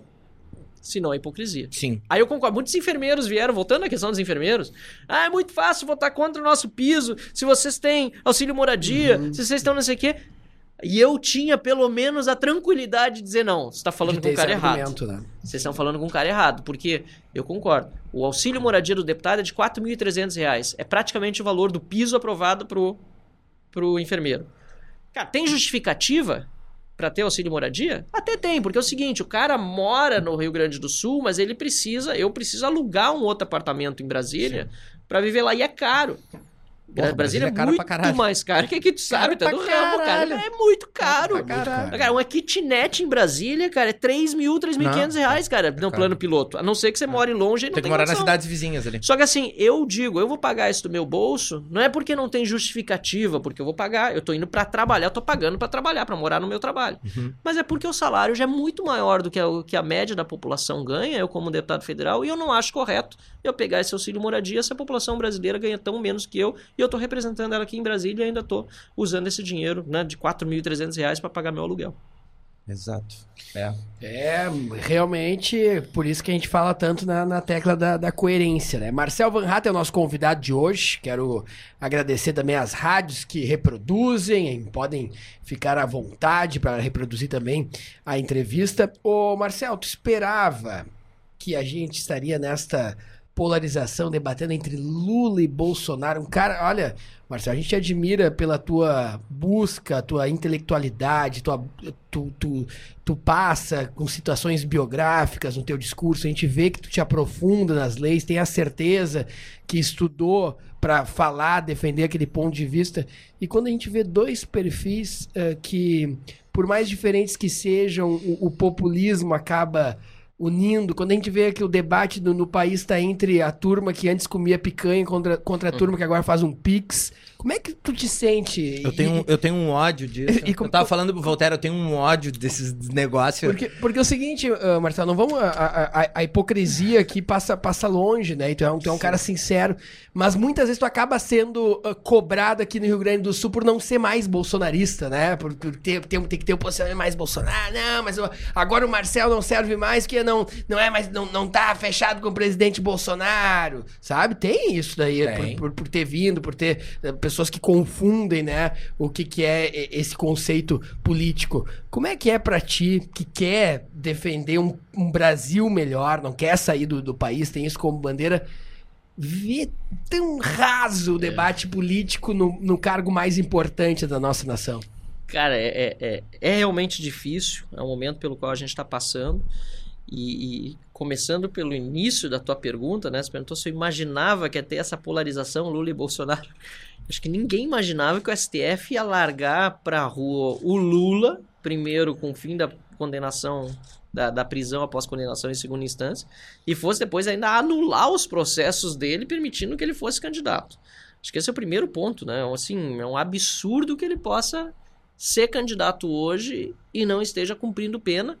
E se tivesse sido liberado da cadeia, que tivesse, né, por, por ter cumprido a pena, que estivesse enquadrado na lei da ficha limpa, que pegou todos por mas porque o cara é ex-presidente da República e porque ele supostamente é um candidato que agrada muita gente no establishment para enfrentar o Bolsonaro, aí tá tudo bem ele concorrer. Isso é um absurdo. O Bob Jeff se ferrou agora, né? Cara, é, é- é- é- é absurdo o que tá acontecendo. Eu tenho falado, e eu sou um dos poucos deputados que estou falando, não tem rabo preso, né? Estou falando contra as decisões do Moraes, as contra os empresários. Sou independente, talvez por isso tenha até mais condições de falar sobre isso. Acho um absurdo pegar só um lado do espectro político e perseguir. Porque, pô, se for pegar grupo de WhatsApp, como pegar esses empresários aí, para prender, ou para, nesse caso ainda não chegar a prender, mas para fazer busca e apreensão, quebrar o sigilo telemático e assim por diante, é, bloquear contas, não vai sobrar um grupo de DCE aí Brasil afora, é, cara. Sim. Porque esses caras, tudo que é ditadura do proletariado. Então, enfim. É, essa é a primeira resposta. Mas a segunda, sobre a questão do, do debate raso, o que eu penso, assim, para tentar sublimar isso, eu concordo contigo. Tem muita gente que me critica, acha que eu deveria seguir cegamente tudo que o Bolsonaro faz. O Bolsonaro falou, eu sou, de, eu sou de direita. Então eu deveria seguir tudo porque o PT é a maior ameaça. É uma enorme de uma ameaça, não tenha dúvida disso. Tanto é que eu tenho dito assim, já abertamente, meu candidato é o Felipe Dávila, se não for pro segundo turno, vou votar no Bolsonaro contra o Lula. Isso tenho dito muito claramente, porque para mim a maior ameaça é o PT voltar ao poder, tá? Agora, se eu for olhar para as figuras que estão concorrendo ou para, os posicionamentos que estão, que estão fazendo, eu penso que o nosso país é muito maior do que isso. Que o Lula já deveria ter passado, o Bolsonaro vai passar, eu tenho uma visão de longo prazo. O que, que eu quero para o Brasil daqui a 10, daqui a 20, daqui a 30 anos? Como eu vou ser visto daqui a 10, 20, 30 anos as minhas posições. Eu quero manter a minha credibilidade, minha coerência. Se eu não for eleito por conta disso, eu perder voto de um ou de outro porque ficou chateado comigo, paciência. Eu tô na política para ter posição, eu tô na política para não ser mudado por ela, né? Então, da mesma forma que tem gente que me critica porque eventualmente eu não votei a favor de algo do governo, PEC kamikaze. É um absurdo. Furo no teto. É, a própria piso da enfermagem, que depois uhum. o Bolsonaro sancionou e a gente foi contra. Outras é, propostas que a gente. Não, o fundão, que a gente foi, sempre foi contra e não está usando. Tem gente que está justificando. Não, mas veja bem, os outros têm, então nós também temos que usar. Não, não tem que usar nada. Tem que fazer doação privada. Da mesma forma que podem me criticar por algumas posturas assim críticas em relação ao governo, apoiadores do governo, podem muito bem nos elogiar por ter defendido propostas que o governo colocou em pauta muito melhor que o pessoal do governo. Reforma da Previdência. Foi o novo que mais batalhou pela capitalização, que acabou não entrando. O novo que mais batalhou para que estados e municípios entrassem e não entraram porque a base do governo não quis, principalmente Arthur Lira, que hoje é presidente da Câmara dos Deputados. Né? Reforma administrativa. O novo tinha só dois membros na comissão especial, que é a comissão que vota a reforma administrativa, antes ela ir para o plenário um titular, o Thiago Mitrô, e eu como suplente. No dia da votação, tem em torno de trinta e tantos membros na comissão da reforma administrativa. No dia da votação, o pessoal que era base do governo começou a ficar com medo de votar, e um inventou uma dor de barriga, o outro problema com a mãe, o outro não sei o que perdeu o voo. Cara, o governo teve que contar com o novo para aprovar. Teve sete deputados do novo na comissão nós éramos só dois, cinco substituíram membros da base do governo para aprovar a proposta na reforma administrativa. Então, da mesma forma que às vezes somos criticados, e podem criticar por nós não acompanharmos o governo em determinados posicionamentos, eu gostaria de ver elogios à postura do novo de coerência e respeito aos princípios quando a gente apoia mais as propostas do governo do que a própria base. Eu acho que é para isso que o novo está aí para mostrar o que é independência, o que é coerência, como é respeitar os princípios e valores, mesmo quando tem uma turba gritando contra você. Né? Manter a firmeza, espinha dorsal reta é para poucos. Infelizmente, ah, eu espero que seja para mais daqui a um tempo, por isso a gente tá nessa. A bandeira da coerência e da anticorrupção sempre foi muito forte no Novo, né? Com, com o governo PT, com o ex-presidente Lula, isso ficou muito claro, né? De, do que aconteceu, do, das pessoas se manifestando, todos os manifestos e protestos que teve no país. Como um parlamentar que, que também está lá fiscalizando o governo federal, a corrupção também no governo, no governo Bolsonaro, Bom, no segundo escalão, no Ministério da, da Educação, como, como a própria mídia mostra. Houve também uh, corrupção no governo Bolsonaro? O próprio Bolsonaro diz isso, que ele não tem como controlar tudo que acontece no segundo e terceiro escalão. Isso aí é algo que é, é infelizmente, qual é a grande luta de um liberal? Reduzir o tamanho do Estado para reduzir as possibilidades de corrupção também. Interferência na vida do cidadão, assim por diante. Nós somos campeões. Eu sou membro da Comissão de Fiscalização da Câmara.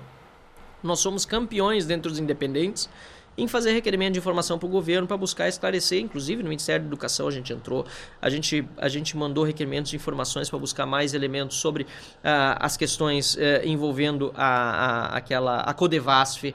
O orçamento secreto, nós batemos muito, e ele não é secreto porque não está no Diário Oficial da União. Ele é secreto, por, ou foi chamado de secreto, porque muitos deputados indicam os valores do orçamento sem aparecer o nome deles. E quando foi depois, a gente foi descobrir que um indicou 100 milhões, o outro indicou 120 milhões para a prefeitura que é administrada pela mãe no interior de não sei que estado, entendeu? E não tá lá o nome do cara. O, Então, Biv- o Bivar, é pegou, nossa o Bivar pegou 470 Pois é. nessa brincadeira aí. Eu tava vendo outro dia no, no debate do. O que foi ministro agora? O Salles? Com aquela. A Tabata. Taba daquela. eh, e aí os caras falaram, daí puxaram lá 470 milhões pro Bivar. Então, é nossa função fiscalizar, a gente tem que estar em cima, tem que fazer, e a gente continua fazendo isso durante todo o governo, independentemente, a gente sempre diz, não tem político de estimação. Então, independentemente de quem está no poder, o novo vai lá, vai fiscalizar, vai fazer o trabalho direitinho e vai buscar, com uma análise técnica, as melhores saídas para poder eh, chegar, eventualmente, à punição de culpados. É assim que tem que ser. Hoje, hoje uma pessoa que se identifique com o Marcel, com o Fábio Osterman, com o Novo e, e quer fazer parte eh, do, do partido, entrar, ah, participar, ela passa por um processo seletivo ainda? Depende do que ela quer fazer. Se ela quiser ser candidata, sim. Uhum. Aí sim, porque o novo faz um processo seletivo. Mas nós melhoramos isso. Antes era um processo seletivo, simplesmente uma prova. Mandava um vídeo, tinha uma prova é, escrita, tinha uma, uma banca que avaliava e você passava ou rodava. Agora tem antes um curso de formação, que é melhor, porque claro. aí você dá condição para a pessoa Se Um capacitando. curso de formação capacitar. do novo. do novo. Do novo. Então, os candidatos desta eleição passaram por um curso de formação antes. Pelo menos aqueles que começaram já no ano passado. Agora, nos últimos meses, quando o novo reabriu o prazo para candidaturas por conta da, da, da- da velocidade que precisava ter as candidaturas aprovadas, aí foi feito só a prova e quem rodou, rodou, quem passou, passou. Tá? Mas antes, quem entrou no ano passado teve um curso de formação. Mas isso é para os candidatos. Para quem é filiado, basta ter ficha limpa. Obviamente, vontade de ajudar, tá junto. Né? Não ser impugnado, porque nós temos prazo. Então é o seguinte: a pessoa diz que tem ficha limpa, tá tudo direitinho, bota lá a filiação. Mas tem, não lembro se é três, acho que é três dias de prazo para qualquer filiado novo de qualquer lugar do Brasil dizer assim: ó, voltei a gente boa? Ah, nem tanto. não, tem o caso. Quando mas vê, quando vê tanto, o cara deu na mãe lá. Vai saber, É. né? E aí pega ficha. lá e... Mas, obviamente, direito de defesa pro cara. Ele Sim. vai lá, se defende, diz, não, não é bem assim, assado e tal, tô, tô limpo e tal, resolvido. Por quê? Pra garantir que o novo tem essa... né, essa...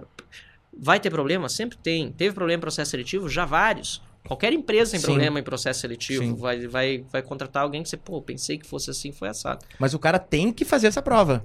Pra ser candidato. Pra ser candidato. Tá, mas por Pra ser filiado, não. Sei lá, vamos. Estamos batendo um papo aqui. Tá, Quando vê o, o Tiririca certo. quer entrar no novo. Porra, o Tiririca é um puxador de voto. É é interessante ter ele pra ser puxador de voto pra tu meter três, quatro cadeiras lá. Aí não aceita, tem que fazer a prova. Não passar na prova, não aceito. Sério mesmo? Não aceito, não. Tem que ter condição de defender aquilo que o Novo defende. E é por isso que o Novo é tão unido em Brasília. Nós somos só oito. cara. Interessante isso. É aquela teoria dos feixes chineses, né? Que se você pegar um só. Aliás, é, se você pegar um, um- uma, sei lá, setaquara, um, um, um barro que for, Uhum. pegar um só e tentar quebrar, você vai conseguir. Uhum. Mas se você juntar 5, 6, Já 7, não consegue. não consegue. E nós estamos muito unidos lá em Brasília. E aí volta aquela questão de quando eu era do PP e pensei, pô, se eu continuar no PP e for candidato a deputado federal, eu estaria numa bancada muito maior, Sim. que hoje tem mais de 50 deputados federais, mas eu seria um dentro de um barco com 50 deputados remando cada um para um lado. Pensa no barquinho. Sim. Enquanto nós, do Novo, conseguimos os oito remar todos para o mesmo lado. Olha a diferença de velocidade que a gente pega para chegar na outra margem do rio. Sim. É, Então, isso é muito importante, essa, esse alinhamento de valores. Que de legal essa história da, da, da prova. Não, eu, acho, eu acho interessante. Deixa eu te perguntar um, um, um negócio. Aqui no nosso, no nosso podcast, né? o- a gente tem duas pessoas. Voltaire e. Voltaire Santos e Marcelo Damin. E o, o Voltaire é o, é o conhecimento técnico, é a experiência política. Eu sou quase que o Léo Dias aqui da, da- Eu gosto de saber do- eu gosto de saber dos bastidores. Tá. Eu gosto de saber dos bastidores. Seria o representante do povo. E eu tenho algumas perguntas o que são Davi é o que rodou na prova. eu sou o que eu rodei na prova. eu, eu rodaria na prova do não. O mas- cara do fundão. O cara falando. É, a confusão é contigo. É, o, o, o que que acontece? Tem algumas coisas que eu. Só que eu tenho um dom. Eu tenho Ah, é? um dom. Eu tenho um um? dom que. Um. Não, eu tenho vários, mas eu tenho um que é o que é o principal. Eu, em cinco minutos, e não precisa ser nem conversando comigo. Cinco minutos de conversa, eu vejo uma pessoa conversando com qualquer outra pessoa, eu vejo uma pessoa andando cinco minutos, eu já sei se presta ou não. Cara, eu tenho esse dom. Que E eu, bom, não, e, e eu juro pra ti, eu nunca errei. A Magrela tá ali, não me deixa mentir. Cara, eu não erro. Que bom. Ah, eu é? não erro. 171 não tem vez contigo. É. Cara, não, não tem, tem. velho. Não tem, porque deu cinco minutos eu digo assim, esse cara é mau caráter. É. Esse cara é mau caráter. E se cinco minutos eu digo, esse cara é do bem. É, é batata, eu nunca erro. E aí eu quero te perguntar o seguinte, tu tava aqui na câmera, no, porque o que acontece? É, é, a tua missão, ela vai piorando, né? Porque tu vai, tu vai, cada vez mais a tua, a tua convivência vai ficando com gente mais experiente, né? Sim. Tu convivia lá com os vereadores de dois irmãos. Uhum. Aí tu vai pra, pra Assembleia. Então tu já tá aqui no, no, no- Tu tava lá no colégio particular, lá das irmãs. E aí tu foi pro colégio público. E aí tu vai pra Brasília. E aí tu tem que conviver com Janones. Como é que é isso? Como é que passa isso na tua cabeça? Me- Me diz primeiro como é que é, como é que isso uh, uh, entra na tua cabeça? Como é que tu começa a conviver com isso? E eu quero que tu me fale pelo menos um pouquinho do Janones também. Do Janones, cara. É. Porque a gente pode falar Tá, dele aqui, porque a gente não tá podemos, dando claro. palco. Se, se eu, Não, se, eu, claro. se, eu, se, o- se esse podcast fosse em Minas, eu não falaria dele pra não dar palco pra ele de jeito nenhum. Porque, cara, é, é, é surreal. Esse cara, ele é. Ele é surreal. É cara, populista é- nível não, hardcore, é- master, eu- blaster, Eu, eu, eu, olho ele, nada contra se é de esquerda, se é de direita. Poxa, eu acabei de te falar que Sim. o pessoal da esquerda vem aqui, a gente gosta, o pessoal da direita vem aqui, a gente gosta, a gente gosta de todo mundo. Eu sou bunda mole, eu gosto de todo mundo. Mas esse cara, velho, como é que é conviver com esse cara lá em Brasília? Cara, na verdade, assim, tu não vê muito todos os teus colegas lá o tempo É. todo. Eu não vi muitas vezes ele lá. Pensa que são 513 pessoas naquela Ah, mas câmara, às vezes tá? que tu viu. Mas eu vi algumas vezes, já tivemos inclusive discussões feias, porque ele lá tem bronca, ou pelo menos tinha, acho que agora tá junto com o Zema na campanha, acho que até o partido dele, se eu não tô enganado, apoia o Zema. Mas Se abraçou com o Zema agora lá. Se eu não me engano, se abraçou, Como né? é que ele fez pra se abraçar com o Lula e com o Zema? pois é, É, ele tá, uma dá- boa, tá uma boa pergunta aí, né, não cara? tem como confiar num cara desse, Pois é, entendeu? tá com Porque, tipo assim, Mas porra, ele bateu se veementemente. tu vai pra esquerda, vai pra esquerda. Tu vai pra É, direita, vai pra aí, direita. cara. Mas, porra, o cara que se abraçou com o Lula e com o Você Zema. não viu uma chacrinha que ele fez na frente do Palácio Planalto? Sim, dias? foi lá. me larga, me larga. É. Eu acompanho esse cara. Pô, cara, eu, eu não acompanho, mas aquilo ali foi é parar de alguma forma dentro do meu, dentro da minha rede. Eu, na verdade, aliás, falando em acompanhar, não acompanhar, é, logo no início do meu mandato, passei a seguir todos os colegas deputados federais. Sim. Aí, agora quase não aparece mais coisa do pessoal do PT, pessoal, porque obviamente interage com os outros, né? Às Sim. vezes aparece uma coisa lá. Mas também, às vezes, em um direct alguém dizer, pá, perdeu meu voto porque você tá fu- seguindo fulano de tal. Aí eu tenho que explicar, não, mas é por questão profissional, é Sim, meu colega, eu tô claro. aí, eu quero saber o que o cara tá fazendo, tô seguindo. Mas enfim, esse é um detalhe. Mas o, o, o Janones aconteceu já dele chegar e nos, nos criticar na tribuna e depois vir conversar comigo pra tentar entender melhor o ponto. Não, mas espera aí assim, assado. E aí, eu não vou falar especificamente dele, é, mas é uma característica que eu vejo em muitos parlamentares ali, cara. Tem muita gente que, assim, como eu disse que muita gente ali sairia para ir para iniciativa privada e não teria o mesmo salário, muita gente ali sairia pro, pro Projac e não Uhum. ganharia o salário de deputado Sim. federal. Então rende mais ser ator na tribuna da Câmara, é, porque na vida real eles não são aquilo que representam. O Janones nos bastidores não é Não. aquele que se jogou, não, segurança, me larga. Não, não. Não, é aquilo. Não, não. Não, mas ali dá pra ver. o- E aí. Enfim. Ah, porque quando vê no dia a dia o cara é abobado assim mesmo, né? Vai saber. Não. O- o- eu acho não. que, pro, eu acho que não. pro, pro Lula, a pior estratégia que o Lula podia ter Isso- isso até adotado talvez me é ter trazido mais, o Janones pra campanha. É, porque se fosse abobado, tinha até uma justificativa. Não, esse cara. Cara, maior parte das vezes, pelo menos do que eu conheço ele, é pensado. Sim. Isso a esquerda, aliás, tem muito, né, cara? Chega, não, eu lembro de DCE, chega lá, ó, tu vai conversar com alguém lá da esquerda, tu encosta sem querer, o cara se atira no chão, ai, tá me batendo, ai que horror e tal. Acontece isso lá. Nos bastidores brincando. acontece muito. Tá Ma- brincando. mas com câmera ligada. É, claro, claro. Eu conheço Claro bem. A Maria do Rosário mesmo, esses dias fez isso na Câmara dos Deputados, foi flagrada, tava lá no. no- foi em 2019, não foi esses dias, mas foi no primeiro ano de mandato, eu lembro disso. Veio lá e tá, ah, eu tô sendo agredida e tal. Depois pegaram as câmeras lá, ela que fez o espetáculo todo pra parecer que. Mulher. E o que, que- e o que que acontece? O que eu acho pior, porque aí todo aquele discurso das pessoas que realmente têm razão em dizer, ó, não dá pra, não, não pode bater em mulher, não pode fazer. Cara, tudo isso muito justo e correto. Tem pessoas que abusam disso em seu favor, mentindo, sabe? Isso E o, que, que- e o que que acontece que quando, que quando, sei lá, vamos dar um exemplo aqui, o Voltaire é uma mulher de esquerda, eu sou uma mulher de direita, Uhum. tá? Vamos dar um exemplo. Aí o Marcel Van Hatten passou atrás de mim e colocou a mão na minha bunda. Mas isso ele- não vai acontecer. E ele passou. e ele passou atrás do Voltaire e colocou a mão na bunda do Voltaire. Se eu vou lá e presto uma queixa, não acontece nada. Se o Voltaire presta uma queixa, dá um bafafá absurdo. É, o, o que que acontece que quando é com, com um lado é mais pesado? É porque a direita ela não é unida e a esquerda ela é mais fechada, ela faz mais barulho. Porque a gente teve um caso aqui em Porto Alegre, se chegou a acompanhar com, com o candidato a deputado estadual, o vereador, o Hadi, o Leonel Hadi, que aconteceu um negócio parecido. E arquivaram e já era.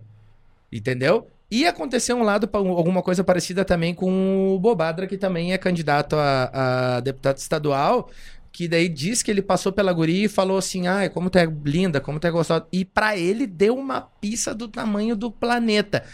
Por que, que é essa diferença? Tu que tá lá convivendo no, no, no, no meio das, das feras lá. Cara, eu, eu não conheço os dois casos concretos no detalhe, mas eu posso te dizer assim, sob o ponto de vista teórico, das duas formas está errado.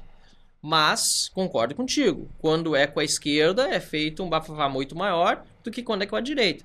Né? O, o, o Bolsonaro agora, dia 7 de setembro, fez algumas falas aí, como sempre. Aliás, ele tem sido, em muitos momentos, o maior inimigo dele mesmo, né? Com muitas falas que ele faz que não são completamente dispensáveis, para não dizer execráveis. Mas tudo bem. Imbrochável, Os imbrochável. os próprios eleitores dele dizem isso quando a gente encontra Uhum, e tal. Mesmo o cara mais, mais.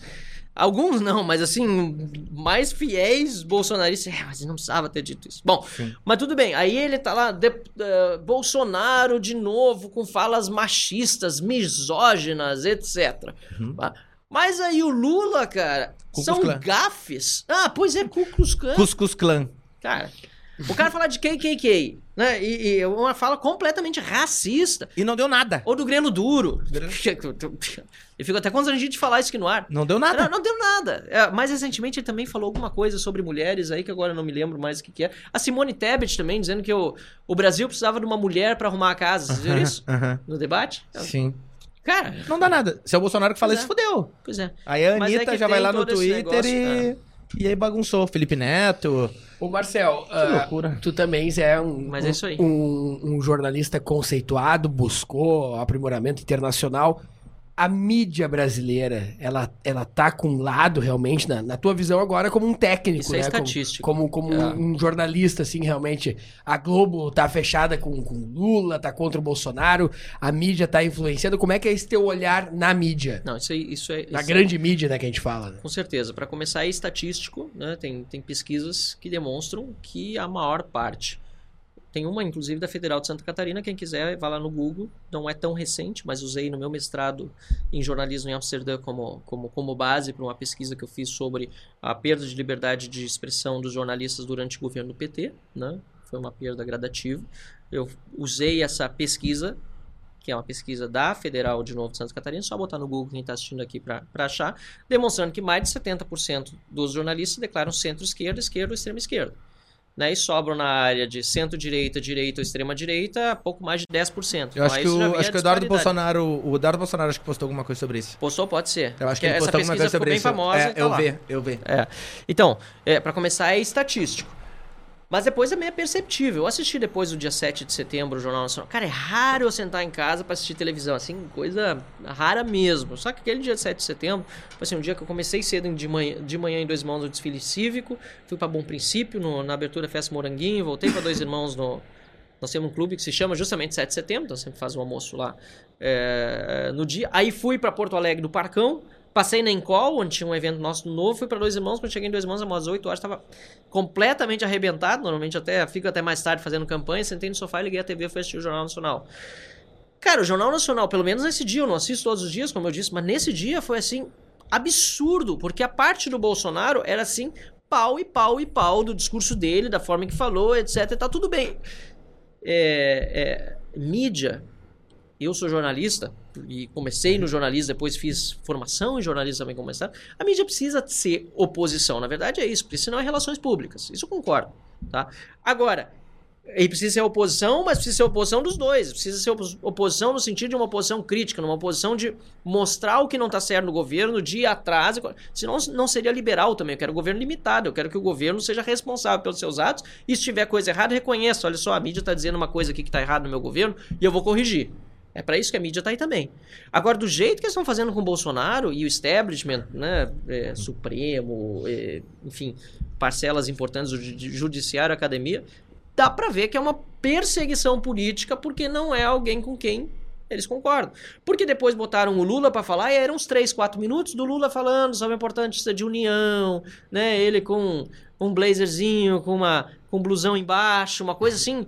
Olha, gente, foi, foi para mim foi chocante assistir aquilo. E a própria entrevista com, com o Bonner no Jornal Nacional, depois uhum. comparado com o Lula, é é, bizarro. é coisa para os estudantes de jornalismo, os sérios, avaliarem historicamente daqui uns 10, 20 anos. Amanhã, sabe que amanhã no, no UOL e no Globo.com vai estar. Tá. Marcel Van Hatten assume que a fonte de consulta política dele é Globo.com. Ah, lógico. É, Glo... é isso aí, isso aí. A matéria sai assim, ela vem, ela vem totalmente distorcida, né? Tu vê uma coisa, isso a gente vê muito, sem querer tomar partido, quando dá uma briga política e morre alguém do PT, bolsonarista matou o petista. Eu, se, eu morre alguém da, se morre alguém da direita, é, em briga política, apoiador de Bolsonaro morre. Ou morre cidadão, ou morre não fala que foi o petista que matou. Tem entendeu? essa aqui que saiu ontem. Ó, o Partido Novo é crítico do uso de dinheiro público em campanhas eleitorais. Uhum. Mas é o que mais se beneficiou até agora de doações privadas. Ah. Cara, os caras querem o quê? Lógico, cara, mas é o que mais se beneficiou. Como é que os caras querem que a gente faça campanha? Sim. Sem dinheiro? É isso? O, o... É, é, mais ou menos assim, ó.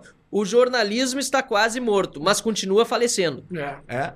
É verdade. Cara, isso aí é surreal. O Emílio, o Emílio da Jovem Pan tem um corte que é maravilhoso dele, que viralizou, que ele fala do, Ele puxa lá umas seis matérias, sete matérias do Globo. Uh, desemprego cai, mas continua preocupando. Uh, o PIB, a, a, a, previsão do PIB é aumentar, mas uh, tantas pessoas passando Depois fome. Depois que inventaram despiorar. Despiorar ferrou. É.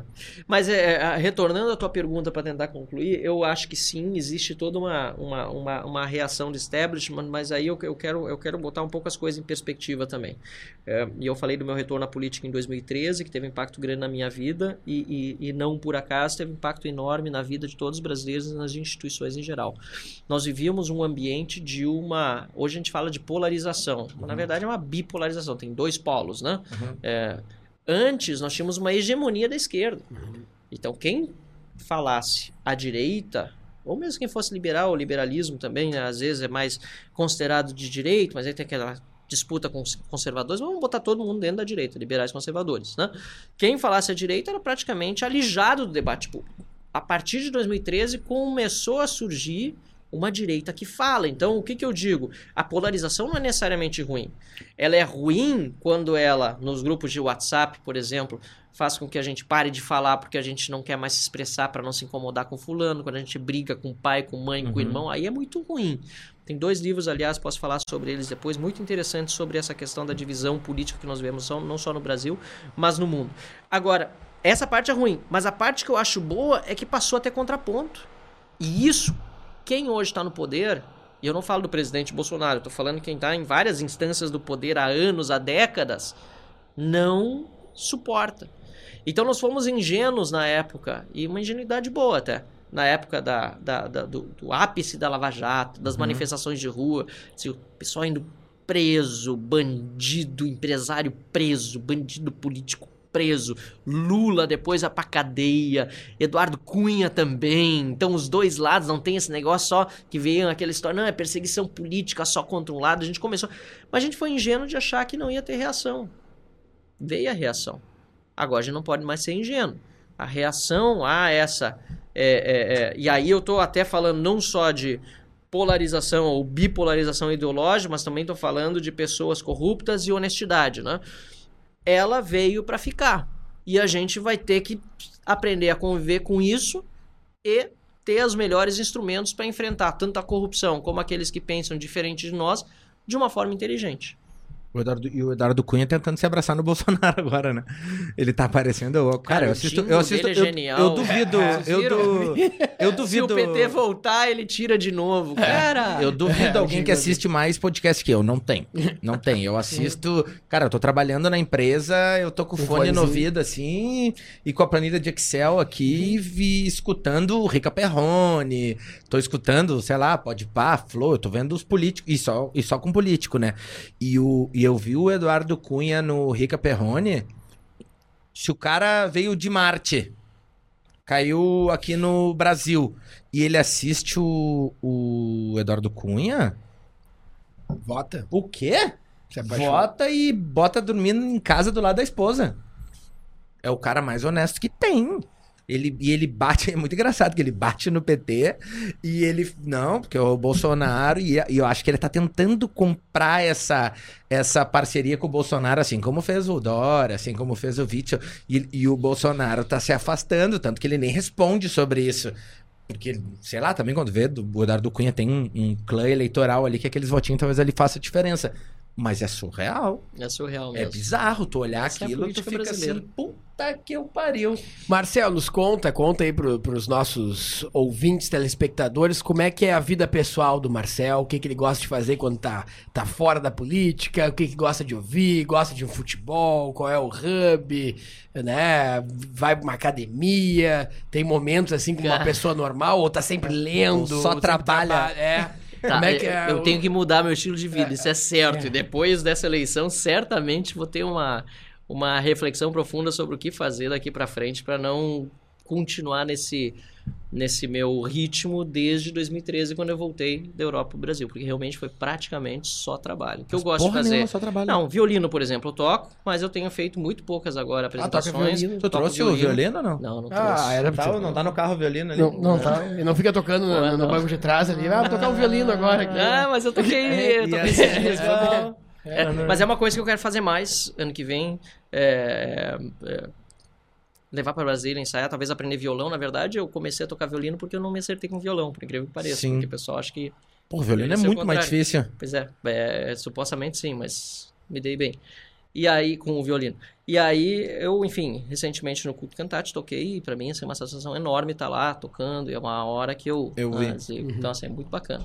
É, música, gosto principalmente de rock, mas é, antigo, isso é uma, uma influência muito forte do meu pai, que é um cara que tinha muitos vinis em casa, e aí, quando eu era adolescente, comecei a ouvir desde tudo, Led Zeppelin, é, Deep Purple, ah, é, rock progressivo, gosto muito também.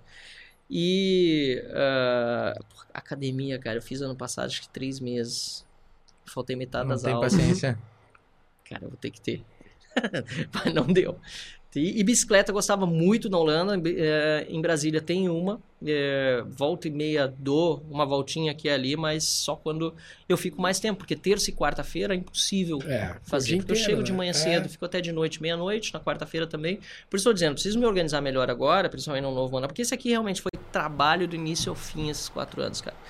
E muito CDF eh, na, na política. Eu, na semana, eh, há duas semanas, quando teve a última semana de esforço concentrado, eu fui para Brasília. Eu era um dos poucos gatos pingados lá. E, e ajudou, porque estando lá você consegue Sim. barrar projetos ruins. A gente conseguiu barrar um projeto que era muito ruim para os transportes de- aplicativo em Brasília. Mas a maioria dos parlamentares estava em campanha. Estava fazendo campanha aqui no Rio Grande do Sul porque dá para votar pelo celular. Sim. Então, até não sei. Eu espero que o meu trabalho reverta na votação, mas eu não faria diferente só para ter uma votação maior, por exemplo, ficar fazendo campanha aqui e deixar a responsabilidade de estar lá em Brasília trabalhando. Sim, porque agora tem essa história do, do aplicativo, né? Semana passada teve a, A Maria do Rosário aqui, ela tava com o celular, o aplicativo ali, ela me mostrou. É, eu, pra eu, botar- eu acho, eu até comentei com ela, eu falei, eu acho uma merda. É horrível. Eu acho uma merda, tem que estar É lá. Tem que estar lá pro povo te ver, te escutar. Exatamente. Isso aí tem que deletar esse aplicativo e dizer, ó, deu, acabou a pandemia, volta pro É. volta pro plenário. Eu também acho. Eu, acho, eu falei, velho, eu falei, acho uma merda. Acho Eu- terrível. E outra coisa que eu não abro mão é viajar. Assim, sempre que dá, sair, com- foi sempre. Ter vivido no exterior pra mim foi Holanda, fundamental. sempre. Com frequência. Eu segui em todos os recessos. Também porque eu tenho um irmão lá, tenho agora Sim. dois sobrinhos, um sobrinho e uma sobrinha. Ah, legal. E tem outro irmão no Panamá, eh, que tem dois eh, filhos também. Tenho um- uma afilhada, então, filha do meu irmão que mora na Holanda. E um afilhado, filho do meu irmão que mora no Na Panamá. Nicarágua não tem ninguém. Na Nicarágua. tem- Cuba, nada? Nada. Não tem parente. Nada. Não tem- Nada. E teu time de futebol, Marcel? Abre pra nós. Cara, eu não acompanho futebol. Não, não, não, Não acompanho futebol. Mas tenho. É, não, não nerds- é segredo é porque eu nerdzão falo. mesmo. Não, não é. Bom, hoje eu não acompanho futebol e não. Não, máximo Copa do Mundo acompanho alguma coisa. Uhum. Mas é, é algo que, assim, é surpreendente pra quem é gaúcho, talvez. Mas eu era palmeirense quando eu era estudante lá no ensino fundamental. Nada minha mãe é paulista. Eu soube, sei lá, eu tinha, sei lá, 9, 10 anos de idade. O tempo do Palmeiras da Parmalat com o Exato. Evair, o Zinho. Ia quando César jogava contra o. Grêmio na Libertadores, 5x0, Aham. 5x1. E o Darley, acho se, e o 94. Darley se batia com o Valber. É Cara, nessa época, conheço, eu lembro Isso bem. aí. E eu era, eu era realmente fanático, assim. Eu ia pra escola com camiseta do Palmeiras Olha que loucura. no dia de derrota pro Grêmio. Loucura total, cara. E eu, eu era porque o meu tio falecido, que eu obviamente não conheci porque ele tinha 16 anos de idade, quando faleceu, é, minha mãe era criança. E eu soube por fotos que ele é palmeirense, é aquela coisa de criança, pô, Sim, cara. Eu me gostou. identifiquei com aquilo. Mais um eu golinho, disse, Marcelo? Vamos lá. Com a cor. É, gostei e pronto. Mas aí depois, depois eu troquei muito mais pela música, que eu gostava bastante. Comecei a tocar violino e gostava muito de rock. Eu tenho uma coleção de discos grande em casa, CDs, né? Que eu, eu escolhi na época. O Pio 12 é um bom colégio onde eu estudei, mas a, a- o critério de desempate entre o Pio 12 e a fundação é que o Pio 12 era mais perto da Jam Sons Raros, que era o- a loja de discos lá no centro de Novo Hamburgo. Ah, sim. Aí eu podia ir lá e escolher os, os CDs que eu queria, porque tinha uma caixa de CDs usados, eu adorava chegar lá e era uma coisa que eu gostava de Nerdzão. Nerdzão. um pouco. Gostar de rock, violino é nerd. É nerdzão. Que, que- cara, que máximo, que beleza. É bom ouvir essas, essas Coisa que eu não falo histórias, muito, né? aliás, sobre É. isso. É. Não, mas é legal saber, porque às vezes o pessoal, o pessoal, quando a gente criou o podcast aqui, a ideia era eh, Humanizar. pô, querer saber o que, que o político faz também, Lógico. né? Porque eh, eh, parte do princípio, e isso é, é- não sei se é estatístico, mas é quando a gente conversa que tipo político não presta, político é tudo mau caráter, poli... pô, tu sabe disso, né? Isso não é, não tô te contando nenhuma novidade. E aí, várias vezes eu até comentei, eh, até falei com o Voltaire, falei, não, cara, eu até pensei em entrar na política e tal, e eu comentei com algumas pessoas da família próxima, e as pessoas disseram, pá, mas tu vai entrar nesse ninho de cobra, tu vai virar... po-" E, e essa fama. Então, quando a gente criou o podcast, é pra mostrar que não é todo mundo. Tem gente que é do bem, tem Sim. gente que trabalha, tem gente que, que tá né? pensando na população, tem gente que quer, obviamente, advogar em causa própria, quer, quer ser carreirista político ali e viver pra si, né, como um projeto de poder pessoal, não tá pensando na população. Mas tem gente que é do bem, e- a gente recebeu bastante gente aqui do bem, bastante gente que é, que é trabalhador, que é nerdzão, que, que, que é, que é, é afinco com aquilo, entendeu? É. Eu vejo assim, a política tem muita gente boa, é claro que o poder atrai muitas pessoas que têm outras prioridades e não realmente fazer algo pela sociedade, mas mais fazer por si. E o poder, quando tem menos transparência, acaba facilitando isso. né? Nós vivemos num país pouco transparente na política e com muita gente que, que não acompanha também, faz questão de não acompanhar. Que é um problema que você disse, quando a pessoa tem nojo de política Sim. acha que todos os políticos são ladrões, por que vai acompanhar? O pessoal já largou de mão. E também tem outra coisa que eu vejo muita gente bem intencionada, honesta, correta, mas com as ideias erradas, sabe? Boas ideias não necessariamente têm boas Sim. consequências. né? Então, é, essa é uma questão que depende muito mais de formação. né? Você pode ter a melhor ideia do mundo. E aí o ditado popular, ele é matador, né? É, de boas ideias, o, Inferno de tá boas cheio. intenções, né? É, o inferno tá cheio. Então, assim, não, não basta você ter uma boa ideia e uma boa intenção. Você tem que saber se na prática aquela boa ideia e aquela boa intenção vai gerar frutos, vai gerar bons resultados. É, isso falta bastante no Brasil, né? Análise de resultado. Ontem mesmo tava, a gente estava na cidade de, de, de Taquari e aí uma estudante perguntou sobre possibilidade de ter mais bolsas de estudo, bolsas CAPES e tal, porque realmente, né, valor baixo, é, mal distribuídas. Eu disse, Uhum. ah, um dos grandes problemas que eu vejo na questão das bolsas de estudos na área científica, na área acadêmica, é que não há uma análise de resultados sobre as pesquisas que são feitas. Qual o impacto que essa pesquisa vai ter de fato na sociedade? Ou é só uma pesquisa prática, para o né? cara se sentir exato, É. botar lá o nome É. dele, eu fiz pesquisa. Entendeu? Isso nós temos um pouco no Brasil. Já quando eu estudei no exterior, eu vi, pô, as pesquisas, elas, principalmente quando Tem são custeadas, aplicabilidade. quando são custeadas com dinheiro público, são aproveitadas, cara. Elas têm aplicabili- aplicabilidade, exatamente. Ótimo. E, e uma coisa que eu tava comentando com o Voltaire aqui, que agora a gente tava conversando e a gente falou da tua, da tua, do teu início político, né? Uhum. Até ah, ah, quando eu fui pesquisar, tu viu lá no meu, no meu Instagram, eu falei, ah, quem tu vai votar pra deputado federal?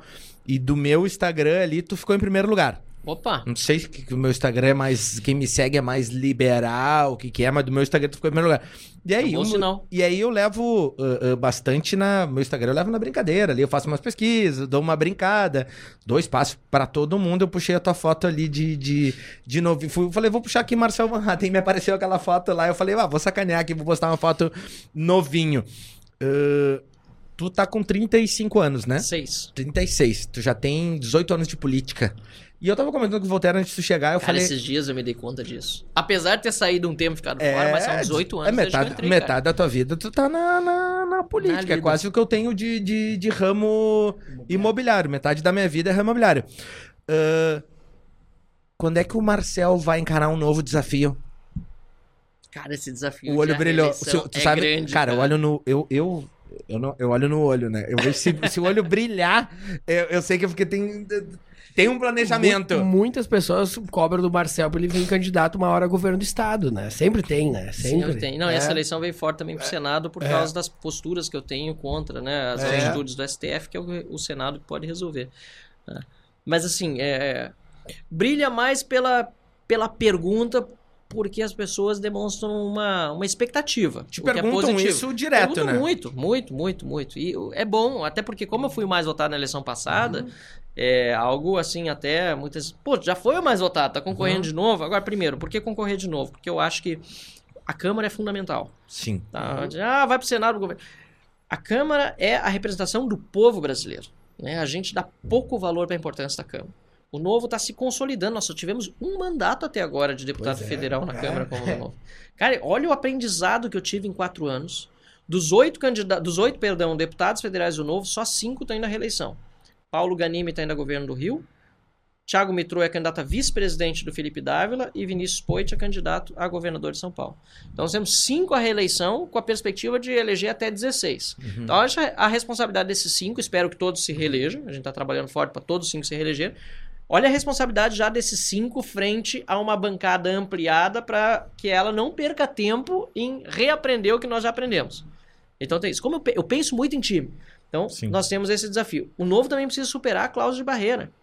Nós temos que fazer no mínimo é, 2% dos votos em todo o Brasil de deputado federal e 1% dos votos em cada um de nove estados da federação, senão o novo deixa de existir basicamente como partido político.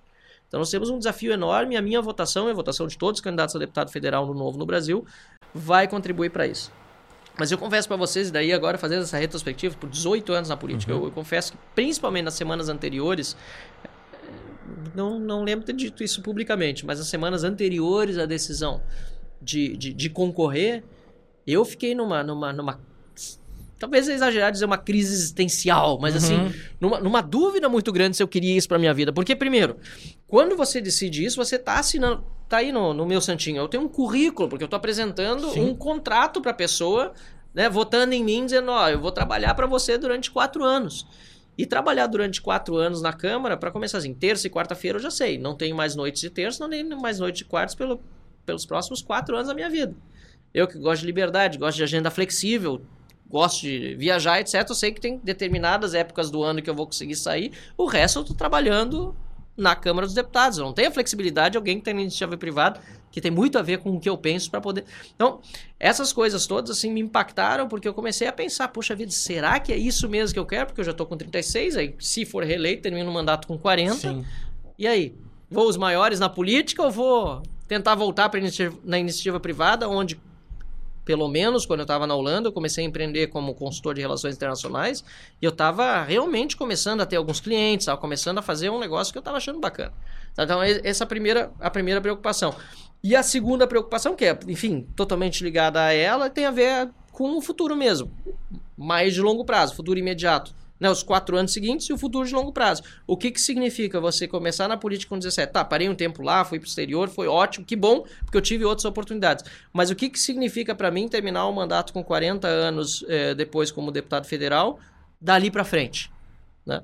E aí ficam essas dúvidas. Então é. Mas tu já teve. eu Mas não- tu já eu não teve. tenho planejamento Mas, mas, não já te, mesmo. mas já te pediram, cara, quem sabe tu vai pro, pro, pro governo, quem sabe tu vai pro já, Senado. Já, já, já. Senado foi uma hipótese levantada pelo Novo.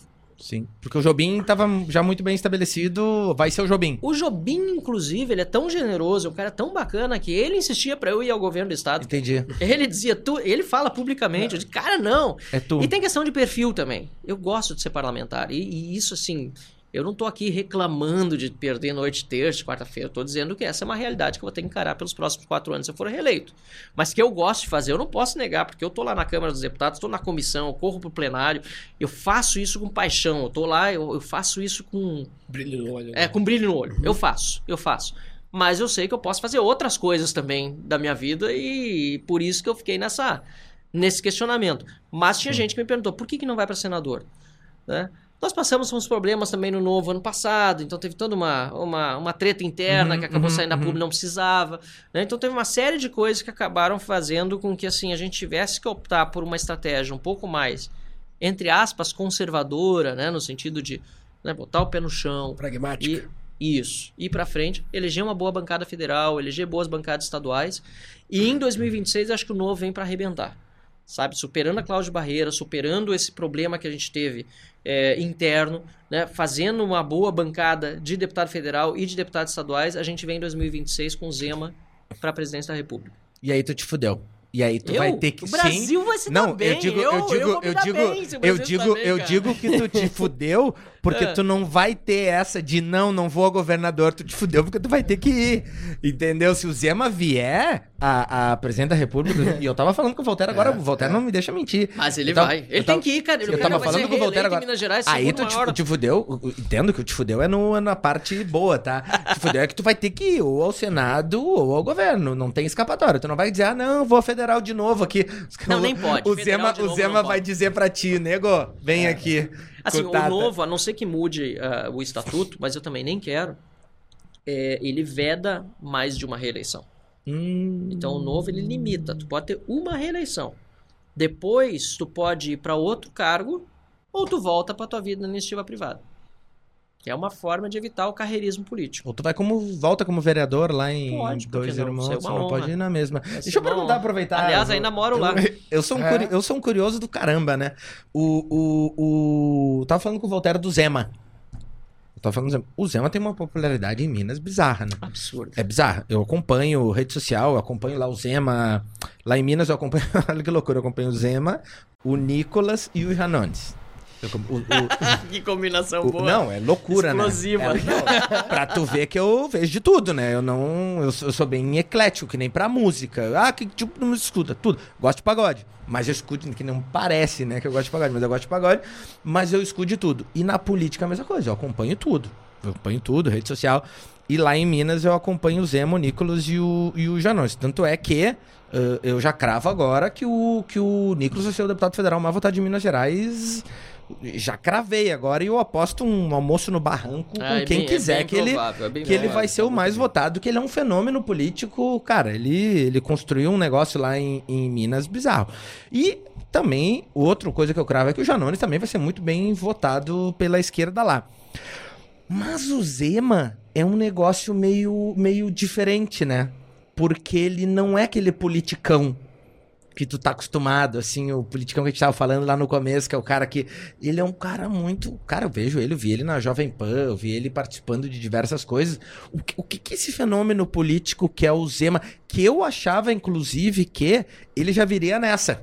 A presidente do país. A presidente do país. E eu, eu, o que que eu, qual que era a minha, a minha ideia? Pô, vai o, o Leite. Uhum. Eu achava que o Leite ia conseguir vencer o Dória na- nas prévias do PSDB. E eu achava que o Zema ia também. E eu achava que o Zema ia fazer uma construção nessa pra entrar na próxima. O que, o que é o fenômeno político Zema lá em Minas que tá começando a se espalhar no Brasil agora? Cara, o Zema é um cara que não mudou. O que eu acho muito legal, mais relevante que qualquer coisa. Eu conheci ele antes da eleição, antes dele ser governador do estado, ele é exatamente aquilo que ele era antes. Então ele, ele é simples e sabe popularizar Mineirão. a fala liberal, que é tudo aquilo que a aí. gente diz. É o desafio, Né? né? Esses dias estava um grande empresário, a gente estava falando sobre né, a dificuldade do discurso liberal, chegar na ponta e tal. Aí eu disse, ah, mas tem o Zema. Pá, tu matou! Esse é o cara, esse é o nosso exemplo, esse é o nosso modelo. Porque ele é isso. Ele é aquilo que fala, ele sabe usar analogias muito boas, né? E volta e meia ele usa animais para isso, que eu acho fantástico, né? É. Ele usa animais para isso. Então ele é um cara assim que, que, que é, é fenomenal. Agora, eu estive nas eleições de 2020 dos 19 estados do Brasil onde o Novo teve candidato a vereador e prefeito, estive em 18. Eu só não fui pro Piauí. E por é, coisas do, do, do- nosso planejamento, Minas Gerais ficou sendo o último estado que eu fui visitar. Então, eu era deputado, eu sou deputado federal e eu ia nos fins de semana visitar os candidatos a prefeito e vereador do Novo em todo o Brasil. O pessoal me convidava para ir lá, eu ia lá apoiar. E em todos os lugares eu ia, olha, na próxima eleição nós temos duas excelentes opções para candidato a presidente da República. Felipe Dávila não era ainda filiado ao Novo, a gente não Sim. sabia que ele ia entrar eh, na, na, na disputa. E o João Amoedo, que tinha sido candidato na eleição anterior, também não falava que queria ser nem nada Vamos e estava fora, do, tava fora do, do páreo. Então, eu dizia, nós temos o Bernardinho e o Zema. Uhum. Bernardinho é o nosso filiado, assim, dos mais... O Bernardinho é pica também. É, Pô, é um ídolo, né, da- da- do Bernardinho Brasil. O cara é pica fantástico. demais. O cara é Fenomenal. fantástico. Então, aí eu, em todos os estados, eu dizia isso. Quando eu cheguei em Minas Gerais, que a primeira cidade foi Juiz de Fora, os caras quase me mataram quando eu falei que o Zema tinha que ser o nosso candidato a presidente da República em 2022. Ah, não querem tirar ele de lá. De jeito nenhum. Eu tive na, na segunda cidade, tentei começar, parei, não tinha nem como. Eu, não, o Zema é nosso candidato à reeleição. Então, por que tá fazendo um governo tão bom lá? Sim. Depois de ter pego destruído pelo PT, que o povo não quer perder a chance de reeleger ele. E eu acho que tá certo. O pessoal lá tá pe- dispensando o pátio deles. Era uma eleição difícil também nacional com essa polarização. Eu acho que o Zema tinha uma grande chance de ser uma alternativa a isso que tá aí. Mas o caminho dele tá sendo traçado do jeito mais mineiro possível, né? Sim. Com toda a cautela. Não, ele vai bater no Calil lá de um jeito. Cara, Cara, é... Tá ganhando em BH, cara. onde O cara foi Não, prefeito, não, ele vai entendeu? no Prefeito, Calil. presidente do Primeiro Atlético turno ele Mineiro. leva lá. Eu sou profeta, né? Pode ver, depois tu assiste o programa e tu vai ver. Tudo que eu profetizei aqui vai acontecer. Vai acontecer. Ele vai ganhar no primeiro turno. Pô, tomara. Vai Ele tá muito bem na pesquisa. Com o pé nas costas. E depois ele vem a presidente. E, e tu de vice, não? Olha o sorrisinho dele. Tu viu como é que a gente arranca os negócios, Matheus? o- o- eu, eu não sei o que vai acontecer em 2026, cara. Ah! Até porque o novo lá fez coligação agora, eu- apesar de coligação ter feito fora do, do novo mesmo, né? Mas eu acho que aí o Zema vai ter que trabalhar numa aliança mesmo para poder ter um, um- um- um governo, independentemente de quem ganhar a Sim. eleição, de concertação nacional. Não, e o Zema é o candidato do. E o Zema é o candidato aí- do Bolsonaro. O, o, o Bolsonaro já falou várias. Eu assisto live do Lula, do Bolsonaro, assisto todos os lados. É. E o Bolsonaro já falou: não, cara, a gente tem um candidato lá, mas é porque a gente precisava de palanque, mas a gente não tem nada com o Zema, a gente gosta do Zema. É, o impressionante, Zema, ele tá né? ligado. Olha que é, mel, né, fala, cara? É, que é, mel. Ele lambe o Zema de um jeito, ele admira o Zema, É. ele tem um respeito pelo Zema muito forte. É, é. Muito forte. Agora, quanto à questão das candidaturas à presidência, falou do Eduardo Leite antes, eu queria ainda falar sobre isso, porque é uma tristeza o que está acontecendo no Brasil hoje, em virtude do fundão. As candidaturas à presidência da República, a maioria delas caiu porque os partidos políticos não queriam investir em candidaturas à presidência da República, porque são caras e tira o dinheiro que iria para as candidaturas a deputado federal. Uhum. Então, o Dória caiu por outros motivos, mas por isso também. O Dória é odiado por. Pois 10 é, mas, mas 10, é, né? também o pessoal do- da bancada do PSDB queria o dinheiro para isso as eleições de deputado federal, É, cara, não pra financiar. Não teve O, outro Mo- motivo. o Moro É. O Moro foi rifado pelo Podemos porque não queriam mais dar dinheiro pra pré-campanha dele, muito menos pra campanha dele, porque tirar o dinheiro Dos da campanha deputados. dos deputados. O Janones, que é do Avante, teve que sair também do jogo porque o dinheiro que é pra campanha dele. O, o Pablo Marçal, mesma coisa, cara. Caiu o Pablo Marçal também. Claro, porque os caras. O que, que acontece hoje? É, é uma. O que, que eu tenho dito assim? Pode parecer que eu não valho nada, tá? Aham. Tem gente que tá assistindo e vai dizer, pô, esse Marcel não vale nada, tá? Mas eu valho no sistema partidário brasileiro 11 milhões de reais, cara. Pode acreditar. É o que esse corpinho aqui vale, tá? Por quê? Porque o valor do fundo eleitoral de cada partido é calculado de acordo com o número de deputados que o partido tem. Sim. Então o Novo tem oito deputados federais, nós tínhamos direito a 90 milhões de reais, nós já devolvemos, nós não queremos esse dinheiro, devolvemos pro Tesouro, mas se você dividir 90 por 8, dá 11 milhões e pouco de reais para cada deputado federal. Então o que, que aconteceu em março desse ano, quando teve a janela partidária, que os deputados puderam trocar de partido sem perder o mandato? Ah, o cara tava no partido A, Ah, entendi. entendeu? Aí o partido A disse, tu vai ter um milhão de reais na tua campanha. Cara, pô, mas eu valho 11, cara. Vem pra Vou cá no que eu te outro, cara, 11. claro. Não, 11 não, porque não pode, o limite é 3. Mas se o cara ganhar 2 ou 3, já tá valendo, né? Olha esse mercado, então. Foi direto, cara. Mas total. Foi direto, cara. Direto, direto. Os caras trocaram de partido pra ter Tu mais dinheiro no sabia fundão. disso aí, certo? Eu não tinha nem noção. É isso, cara. Claro. É isso. É isso. É tipo um jogador de futebol, então. Tu E vale, por um- que, vale, um, cara? late- vale um lateral direito do. do... Cara, isso. do Red fez Bull. a comparação que eu vi esses dias, achei fantástica. É isso aí, cara. Vale É a transação. de- E os partidos não têm mais ideologia. cara. O único partido que se manteve íntegro. íntegro, não no sentido apenas dos princípios e valores defendidos, mas também no sentido de integridade dos- dos- do, do- do tamanho da bancada, foi o Novo. O único partido que começou com oito deputados federais e vai terminar com oito. Todos os outros mudaram. Dança das cadeiras. Todos os outros tiveram mais ou menos deputados, vão terminar com mais ou menos deputados. Teve partido até que foi fundido, teve partido que foi extinto. Sim, o União Brasil. União fundiu, Brasil, né? Democratas e o E o PSL. PSL. E que, e que é o partido que mais tem tempo de TV, né?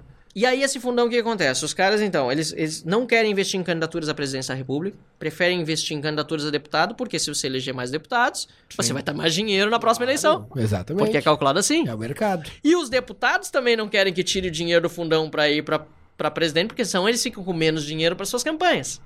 80% do dinheiro do fundão de 2018 foi para financiar a candidatura de, eh, de deputados ou de candidatos que já eram deputados. Sim. Então essa história de que o dinheiro do fundão é para financiar quem não tem acesso a financiador é mentira, mentira. é pra manter quem tá no poder. Claro. Claro. é que eles votam a favor deles, né? Lógico. É por isso que eu, é por isso que eu não tava entendendo a briga do, do PT, né?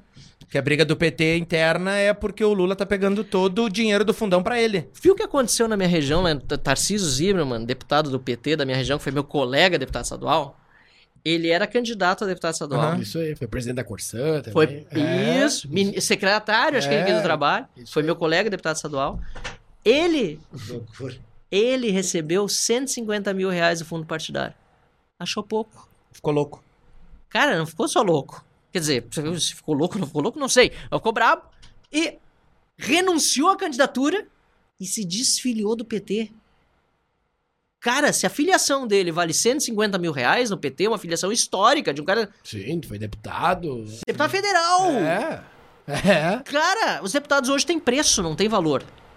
Mas é que o Lulinha tá levando tudo pra ele, né? Pois é, cara. O Lulinha, o Lulinha, o Lulinha é bom. O Lulinha, os caras. 66 o Lulinha, milhões os caras acham que o Lulinha tá velho, ficou louco. Pelo contrário, o cérebro do Lulinha tá cada vez mais forte, velho. Mas vamos, vamos usar essa mesma lógica da questão do, do, do comércio, da, ou da, da, negociação. Aham. No caso do Lula, a vantagem é que ele arrasta vários parlamentares. Então Sim, eles até aceitam, sim. porque Puxa, como ele puxador, puxa. É. Ele puxa muita gente. Que é o que eu ele. sempre disse, quando disse, ah, o Lula deve desistir, que veio esse boato mil vezes. Eu disse, cara, o Lula é a última chance que o PT tem de eleger uma grande bancada de deputados federais para ter mais dinheiro do fundão e continuar Sim. na Câmara dos Deputados como uma- um partido relevante. Porque se o Lula não for candidato, eles não vão fazer a mesma bancada de 50 e tantos que fizeram na eleição passada. Eu escutei uma teoria que estão obrigando o Lula a se candidatar. Não sei o que, que tem de verdade tratar isso. o quê? A presidência? É, que tem gente acima dele Mas é, mas que é. tá é dizendo assim, é. Lula, é tu. Não, mas eu não quero ir, não, mas é tu, porque a chance de, de crescer o partido é tu indo a presidente. Tá bom, Tem então eu vou. também, Tanto tem é que ele tá, tá, tá Agora, variando, prefeito né? de comparação, os nossos candidatos a deputado estadual, a maioria que, que usam recurso do dinheiro privado, de doações, vão ter campanhas modestas, de Pois 50, é. 60 mil reais. Que eu acho já muito dinheiro, mas Tá, mas o que, que faz com aquele resto do dinheiro? Qual é o resto? Por exemplo, o, o, o, quando tem a divisão de fundo eleitoral, Sim, ó, é, o novo tem direito a quanto? 90 milhões, né? 90 milhões. Tu falou. O que, que se faz com esses 90 milhões? Ele volta pro tesouro. Ah, ele volta pro tesouro. Esse volta. O fundo partidário, infelizmente, não pode. E o que, que faz com isso? Tá parado numa conta rendendo. Porque se devolver, é repartido entre todos os outros partidos. Ah. Cara, tem tanta coisa absurda. Isso foi uma que a gente tentou mudar em 2019, e aí justiça Aí o, novo já, aí o novo já meteu na XP o dinheiro lá. Deixou render. Tá rendendo, não sei, não é na XP, mas tá rendendo. Mas nós tínhamos feito um acordo, o Rodrigo Maia botou, pautou, Aham. votou, só que nós perdemos possibilidade, não obrigatoriedade, de devolver o dinheiro do fundão para os cofres públicos, porque os outros partidos foram contra, Aham. orientaram contra, por medo de que os eleitores iam cobrar também desses outros Que partidos também devolvessem. que devolvesse, entendeu? Então, nós estamos nessa aí. E tem outras coisas absurdas, olha só. É, sabe a multa eleitoral Sim. que a gente toma, por exemplo? Ah, botou um. Aham, aham. Eu tomei uma multa idiota na eleição passada, mas eu botei uns banners dentro. Nós tínhamos aqui na, na Nilo um, um comitê. E os banners ficaram do lado de dentro, e aí, porque tinha vidro na frente, e o pessoal Dava lá de fora, enxergar. dava pra enxergar, né? Uhum. E aí é, se configurou o tal do efeito outdoor, porque tu podia ter um máximo, não sei se era 4 metros quadrados e extrapolava isso. Multa acho que era de 10 mil reais ou 15 mil reais. Porra. Sabe isso? Acho que era 15 mil reais. Tinha que pagar a multa. Sabe como- pra onde vai o dinheiro da multa? Hum. Fundo partidário. Mentira. Tudo que se arrecada de multa vai pro fundo. Então, então Vai aqueles bilhões que já tem, vai mais o, o, o dinheiro das multas Quer da uma fiscalização. pior do que isso? Não quero. Tá bom, então deixa pra lá. Não, eu não quero, porque é, Pior é a pra mim. seguinte, cara. O Voltaire, o Voltaire chega a babar. O Voltaire adora. Sabe o que é pior do que isso, cara? Eu posso usar, se eu usar o fundão, o dinheiro do fundão pra pagar a multa. E eu posso contratar um advogado que vai me defender da multa com o dinheiro, do fundão. Claro. Que maravilha, E né? Tu comete o crime eleitoral, mas é o povo que paga. É, e o O sistema. teu advogado, inclusive. E o a sistema multa. vai se regando, se reabastecendo. E o dinheiro vai pra fundão. cara, cara, é rir pra não chorar. É triste tá rindo disso aí, cara. o, o Mas é por isso o que a podcast gente é eu com isso termina hoje, acabou, não tem, Cara, não, isso, porque cara. não, não, Mas a não, gente não. bateu forte E isso é coisa que a Câmara. população não sabe. Não e sabe, eu tô não dizendo que a sabe, população não não, sabe, não sabe. por que, que a população não Claro. sabe? Porque eu não sabia. Isso aqui que é pior, e a olha gente que eu vai lá. acompanho política, nego. E a gente fala nos, nos carros, na panfletagem, tá um único. Isso é uma tristeza mesmo, cara. A gente chega lá, material impresso em dinheiro público, a pessoa entende até, mas a gente diz, ó, nós somos o único, eu sou candidato, sou contra o fundão. A pessoa não sabe o que é fundão. Fundão? É uma coisa que tá longe da realidade das pessoas. Mas, cara, são 5 bilhões de reais que foi pra imprimir, não esse, mas material de campanha dos, dos candidatos aí afora. Foi mais do que o governo federal, do que os governos investem em saneamento, cara.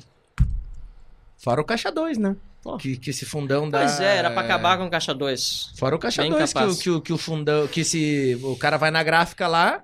Tá, cara, quanto é que custa pra fazer tantos panfletos? 100 mil. Tá, mete 200 na nota. Tem muito isso, Cara, né? eu ouvi, eu, eu ouvi de um representante aí de um partido que recebe o dinheiro do fundão que veio ordem aí de estadual de achar gente urgente pra contratar porque eles têm o dinheiro e não estão conseguindo gastar. É. Ah, me contrata. Olha esses wind banner Me todos contrata. que estão aí, Vou cara, entrar no- evoluindo. Tem muito indie banner, cara. Vou Vocês entrar no querem o quê? Ô, Voltaire, você quer o quê? Um político administrando dinheiro É. público, cara. Você quer o quê? Vai administrar mal. E outra, inflação no O mercado, que, que é o o Andy- Ah, é aqueles... O aqueles- banner é, flags, é a nova wind tendência, a nova moda. É, mudou eleitoral. de nome. É, só a bandeira. Parece um de barquinho. É, indie banner, né? Que é uma prostituição do tamanho do mundo, né? Bizarro. Hoje, hoje inclusive, eu tava num, num, num- tava no plantão de venda, tinha um teu lá. Sim, eu tava no plantão eu- lá na cara, CIS Brasil, tinha um teu. e é uma dificuldade. Sabe quanto custa um desses? O Sem conto. 250. A gente conseguiu agora um fornecedor a 180.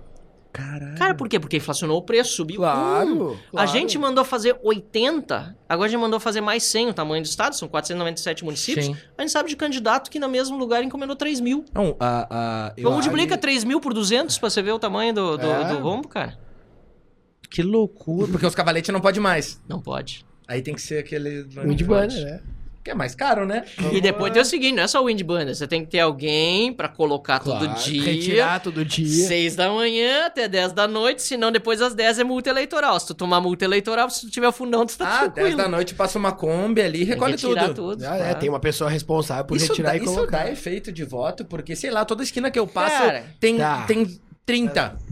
Que nem outro dia eu fui, outro dia eu, fui, eu tava passando ali na frente da, da Encol, e aí tinha tipo assim, ah, 20 cabanas, assim, aqueles gazebos. É. Hum, Dá Cara, efeito dá, de dá, dá voto efeito de isso? visibilidade. Isso aí eu, eu e aí eu, eu já sou especialista em campanha desde os 18 concorrendo a vereador. Sim. Eu sei que a visibilidade tem que aumentar mais perto do final. Na última semana você vai colocar mais pra poder Sim. as pessoas que já Marcar. estão decididas, principalmente, ó, Voltaire, eu vou votar no Marcel, vou votar no João, vai ver lá. Tá lá. Não, o João, tá lá, vai falar com alguém no carro, pô, eu vou votar nesse cara. É isso aí. É Tá. a mesma coisa, não, propaganda em É. privado. É isso aí. Ajuda. Cara, é, acho que já... Mas eu acho que demais até atrapalha. Acho que tem certas coisas que o É. cara fica revoltado, cara. Claro que sim. Não, 10 um do lado do outro. 20. É, exatamente. É como é o caso do gasômetro aqui, esse circular. Não, o gasômetro esquina- aqui na, na, na, na Nilo, são- é. no, na Encol, Parcão, onde eu passo né? ali no, no, no próprio... Na, na- no Germânia Mas é ali. tudo assim no Brasil, cara. Primeiro o No cara Germânia, é compra, o no, no ver o que Germânia é o novo domina lá. É. No Germânia, o, bom, o algum Asterman lugar, e né? o Juan... Sa- Saavedra, que se fala? Saavedra. O, o, o, o Asterman e o Saavedra lá, eles bom. dominam a, Tá a- o Germânia ali. Só dá eles ali. O, bom, o cara. Asterman tá lá todo dia panfleteando, o Saavedra tá lá panfleteando também. É, é, vejo eles lá quando eu vou dar uma caminhada. Baita. Marcel Van Hatten. Pô, baita Tá papo. ótimo. Muito Ah, bom papo, olha. Muito bom mesmo. Você que tá nos acompanhando aí no Spotify, no YouTube, nas rádios do, do interior. TikTok, Instagram. Baita papo, tudo. realmente, com, com o Marcel. A gente sabe que segue a agenda, nem que seja pra ele descansar um pouco, porque amanhã de manhã já tem que circular. E falando, e, a- e a- as doações pra tua campanha estão tão ok? Estão indo bem, indo agradeço a todos que estão ajudando. É. Na vaquinha a gente tá batendo 50 mil reais agora. É, talvez até quando for veiculado já vai ter passado. Doa.la barra Marcel. Importante, quem quiser Qual que é? ajudar. Doa ponto lá. Doa ponto Bota aqui embaixo. LA. Então vai passar aqui embaixo Pô, valeu. o link. Faz um Tá. pix lá, né? Do... Davi. Eu vou fazer um pix. Não, meu dinheiro tá todo preso na XP. Ai, ai, Deixa ai. aqui, o link tá aqui embaixo. Doa.la barra Marcel. Doa ponto LA barra Marcel. barra Marcel. E tá mais aqui importante do que isso, que a doação é fundamental, mas mais importante, obviamente, é o voto e o apoio. Então, assim, Sim. quem quiser apoiar a campanha, pode ser voluntário. Desde a primeira campanha sempre teve voluntários na campanha. Então você entra em bit.ly barra Marcel3030 e ali você pode preencher o que você quer fazer. Quer entregar santinho, botar adesivo Uhum. no carro, quer fazer doação, tem todo lá o, o- todas as opções. Então é mais importante ainda esse link. E onde é que é o teu QG? ajudar. Na Dom Pedro II aqui em Porto Alegre, 1376. Ah, aqui no Ah, Dom Pedro. bem pertinho. pertinho da empresa ali. Bem pertinho, É, bem vou pertinho. visitar lá. Tem um Vai shopping lá. A Mosato e eu. Não tem um Às shopping? vezes tem um food truck, mas ele não pode oferecer para eleitor. Eu vou ter que pagar depois da eleição. Ah, entendi. Lei eleitoral não deixa. Não, pode, oferecer. Ué, mas eu já passei alguns comitês. Não pode? Eu tenho um monte-. É O mesmo? quê? Eita, crime Eu, eleitoral. eu acabei de receber o convite de um aqui. Pois é. Eu venho aqui tomar um chopp. É? Ah, vai pagar. Ah, Mas também tu pode. Não, vou pagar o cara, mandar o cara pagar pra mim. tá mandar, o, mandar, o, mandar o assessor do cara pagar pra Ah, mim. é? Tá bom. Não, tá louco, eu não vou É. lá sem chopp. Não, mas é, a lei eleitoral ela é bem rígida e eu acho que às vezes exagera no, no, no, no, no- tom, porque assim, quem é que vai ser comprado com voto por causa de um chopp, na boa, né, cara? Mas, enfim. O João Canabrava. Ah, a lei, assim, qualquer coisa. Antes podia dar até chaveirinho, não sei se É, você sim, lembra. claro, claro. Camiseta. Camiseta. Baralho, Boné. até carta de baralho. Pô, era, era maneiro, cara. Podia ter coleção disso aí. baralho. até carta de baralho. Mas qualquer coisa que configure brinde.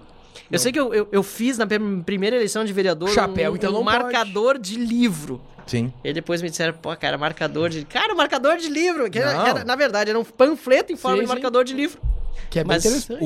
O, o- o- quando, eu era, quando eu era adolescente, Exato. quando eu É, era adolescente exato. tinha um candidato a vereador aqui que era Mário Fraga, que ele era tio de um colega meu do colégio, dava colégio adventista, e acho que foi um teve um ano, e acho que depois, uns três, quatro anos depois, deve ter sido quando ele se candidatou de novo, ele deu as camisetas da campanha pra ser a camiseta do time. Era uma camiseta tipo aquela Zerig branca, Aham. com a foto dele bigodão assim, Mário Fraga era a camiseta do time de futebol que ele nos Pois é. dava, ele nos Não bancava. pode. Hoje não pode mais. Pode só fazer pro, pro, pro parlamentar, pro, pro, pro, pro candidato e pro time que Uhum. trabalha junto, pode. Aí você tem que pedir. Não sei se tem que pedir autorização, eu não fiz.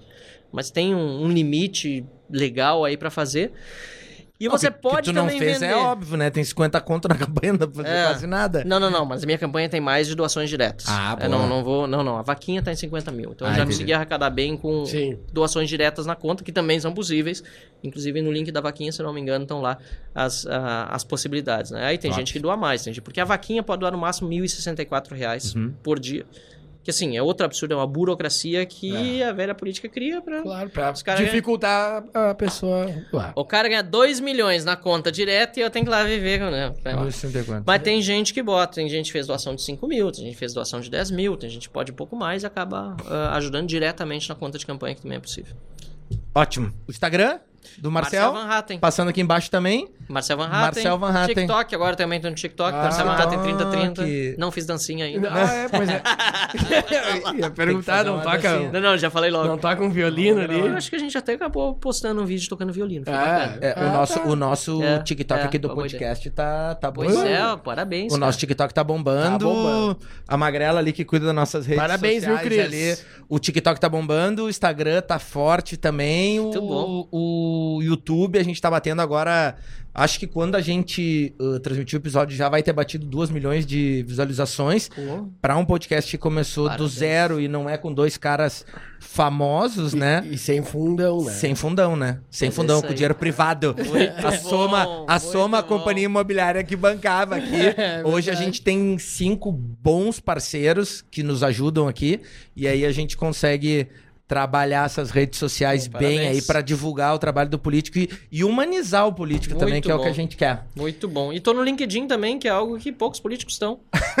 Porque muitos não têm currículo. Bom, pode ser.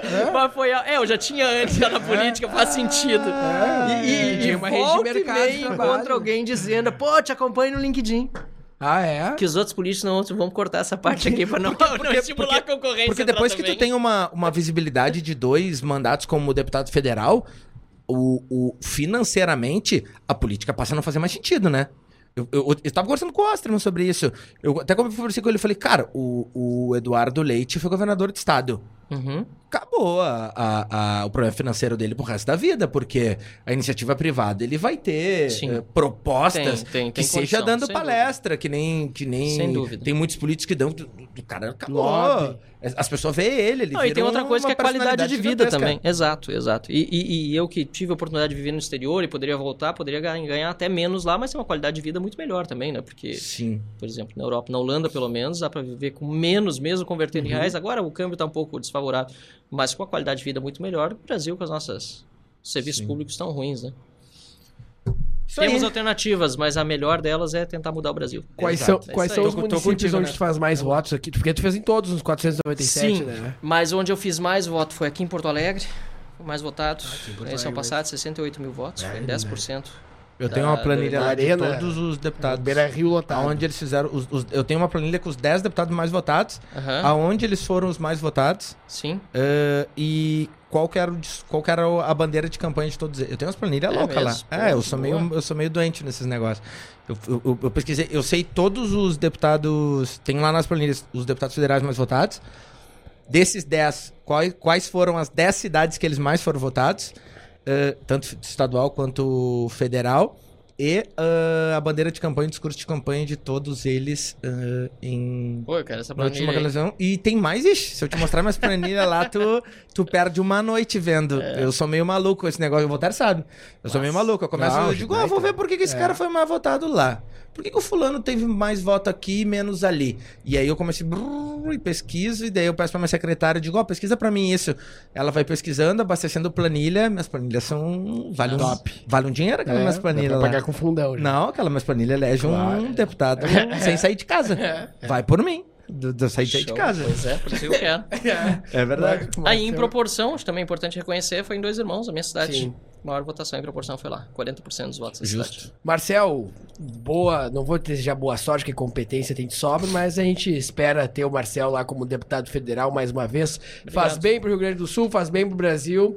E quando estivermos em Brasília, a gente vai lá tomar um café com ele lá no gabinete, ali na Câmara dos Deputados, Vamos, tá? fechou. Pode fazer um dinheiro. programa por lá. Vamos. Pode a gente fazer um- sempre deixa palavrado com, com o convidado é que Se ele se eleger, a gente faz um programa lá Ele tem ele. a obrigação de nos receber Pô, lá na, na, na, na câmara Tá lá e fazer gravar um podcast lá. É isso aí. Pô, vai ser um prazer enorme. A gente vai. certeza, com Enorme, certeza. enorme. O Voltaire, Quero tá muito indo, o vocês Voltaire lá. tá indo toda semana pra Brasília, pra mim é mais difícil, né? Não, mas mas o foi. Voltaire... Não, fui, mas eu tirei do meu bolso, né? Eu já fui, mas eu paguei, né? Eu tô, eu tô que nem o novo aqui. Eu fui, mas eu... Mas eu... Mas Não, saiu eu do- já falei antes, vocês não ouviram, mas antecipo. O café sou eu que pago lá, tá? Comprei a maquininha, toda sou eu que pago, tá? Não é o povo, não. Não, eu, o meu saiu do Até uma da- curiosidade, não sei se vocês sabem, isso é como se chama o café da Câmara, que é, ruim de doer, sabe como se chama a marca do café da ama- Câmara? É amargo, né? É ruim É, de mu- é muito ruim. Vocês não vão acreditar o nome da marca do café. Como? Odebrecht. Mentira! É sério. Não, né, mas daí é, muita, mas daí é, mas daí é brincar com a saúde mental das pessoas. O Debrecht é a marca do café? Odebrecht é a marca do café, cara. É, faz Que parte. loucura! É. Bom, Era isso vai aí. lá tomar um, um, um- um café com o Marcel lá na, na câmara. Marcel, nessa câmara aqui, Tuas manda um recado pros finais. teus pedir eleitores, voto. E pedir voto. futuros Vamos nessa. eleitores e quem já vota em ti também, né? Bom, pessoal, muito obrigado por terem acompanhado aqui essa, esse podcast. Estou muito contente por estar aqui com o Voltaire e com o Damin. E com vocês que acompanharam, tanto pelas redes sociais como também pelas rádios. E peço aqui o voto de confiança no 3030 nessas eleições. Eu estou usando coragem e coerência a favor do Brasil como slogan, mas o slogan que para mim mais faz sentido e acho que para o Brasil é que eu não quero viver em outro país, quero viver em outro Brasil. Então, se você também quer fazer desse nosso país um Brasil melhor, 3030. Obrigado. Show! Bom dia, boa tarde, boa noite, boa madrugada. Obrigado, Marcel Van Hatten. Obrigado, Damin. Valeu! Tava com saudade, Damin? Tava Desse- falando de ti, papo, tu, tava, tu, né? tu, tu some, Quase né? duas horas aqui, É, né? tu fica dando atenção para Puxa, deu duas horas? 70 É, programas que quase tu dá duas- atenção deu- e tu, deu quase e tu duas horas esquece aqui. de mim aqui, porra. Fico carente. Voltamos na próxima terça-feira com novos convidados aqui no programa e convidadas. Sempre que impactam e fazem a diferença. Todos um bom dia, boa tarde, boa noite. Boa madrugada. Tchau, tchau. Valeu. Valeu. Tchau, tchau.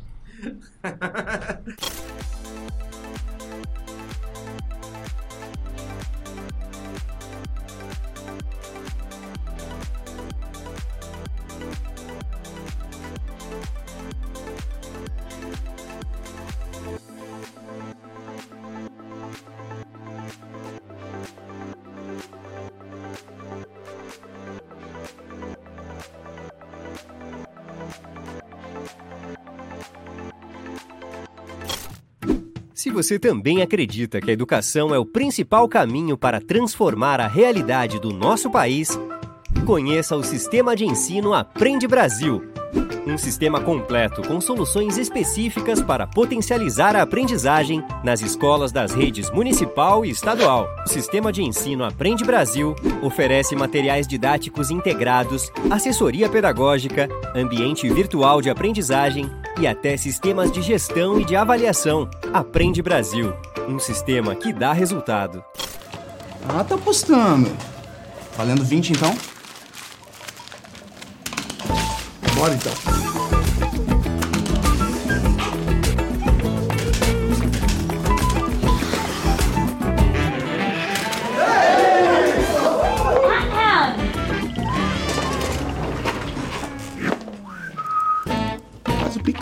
Palpite certeiro, saque instantâneo. Desafie-se com MrJack.bet.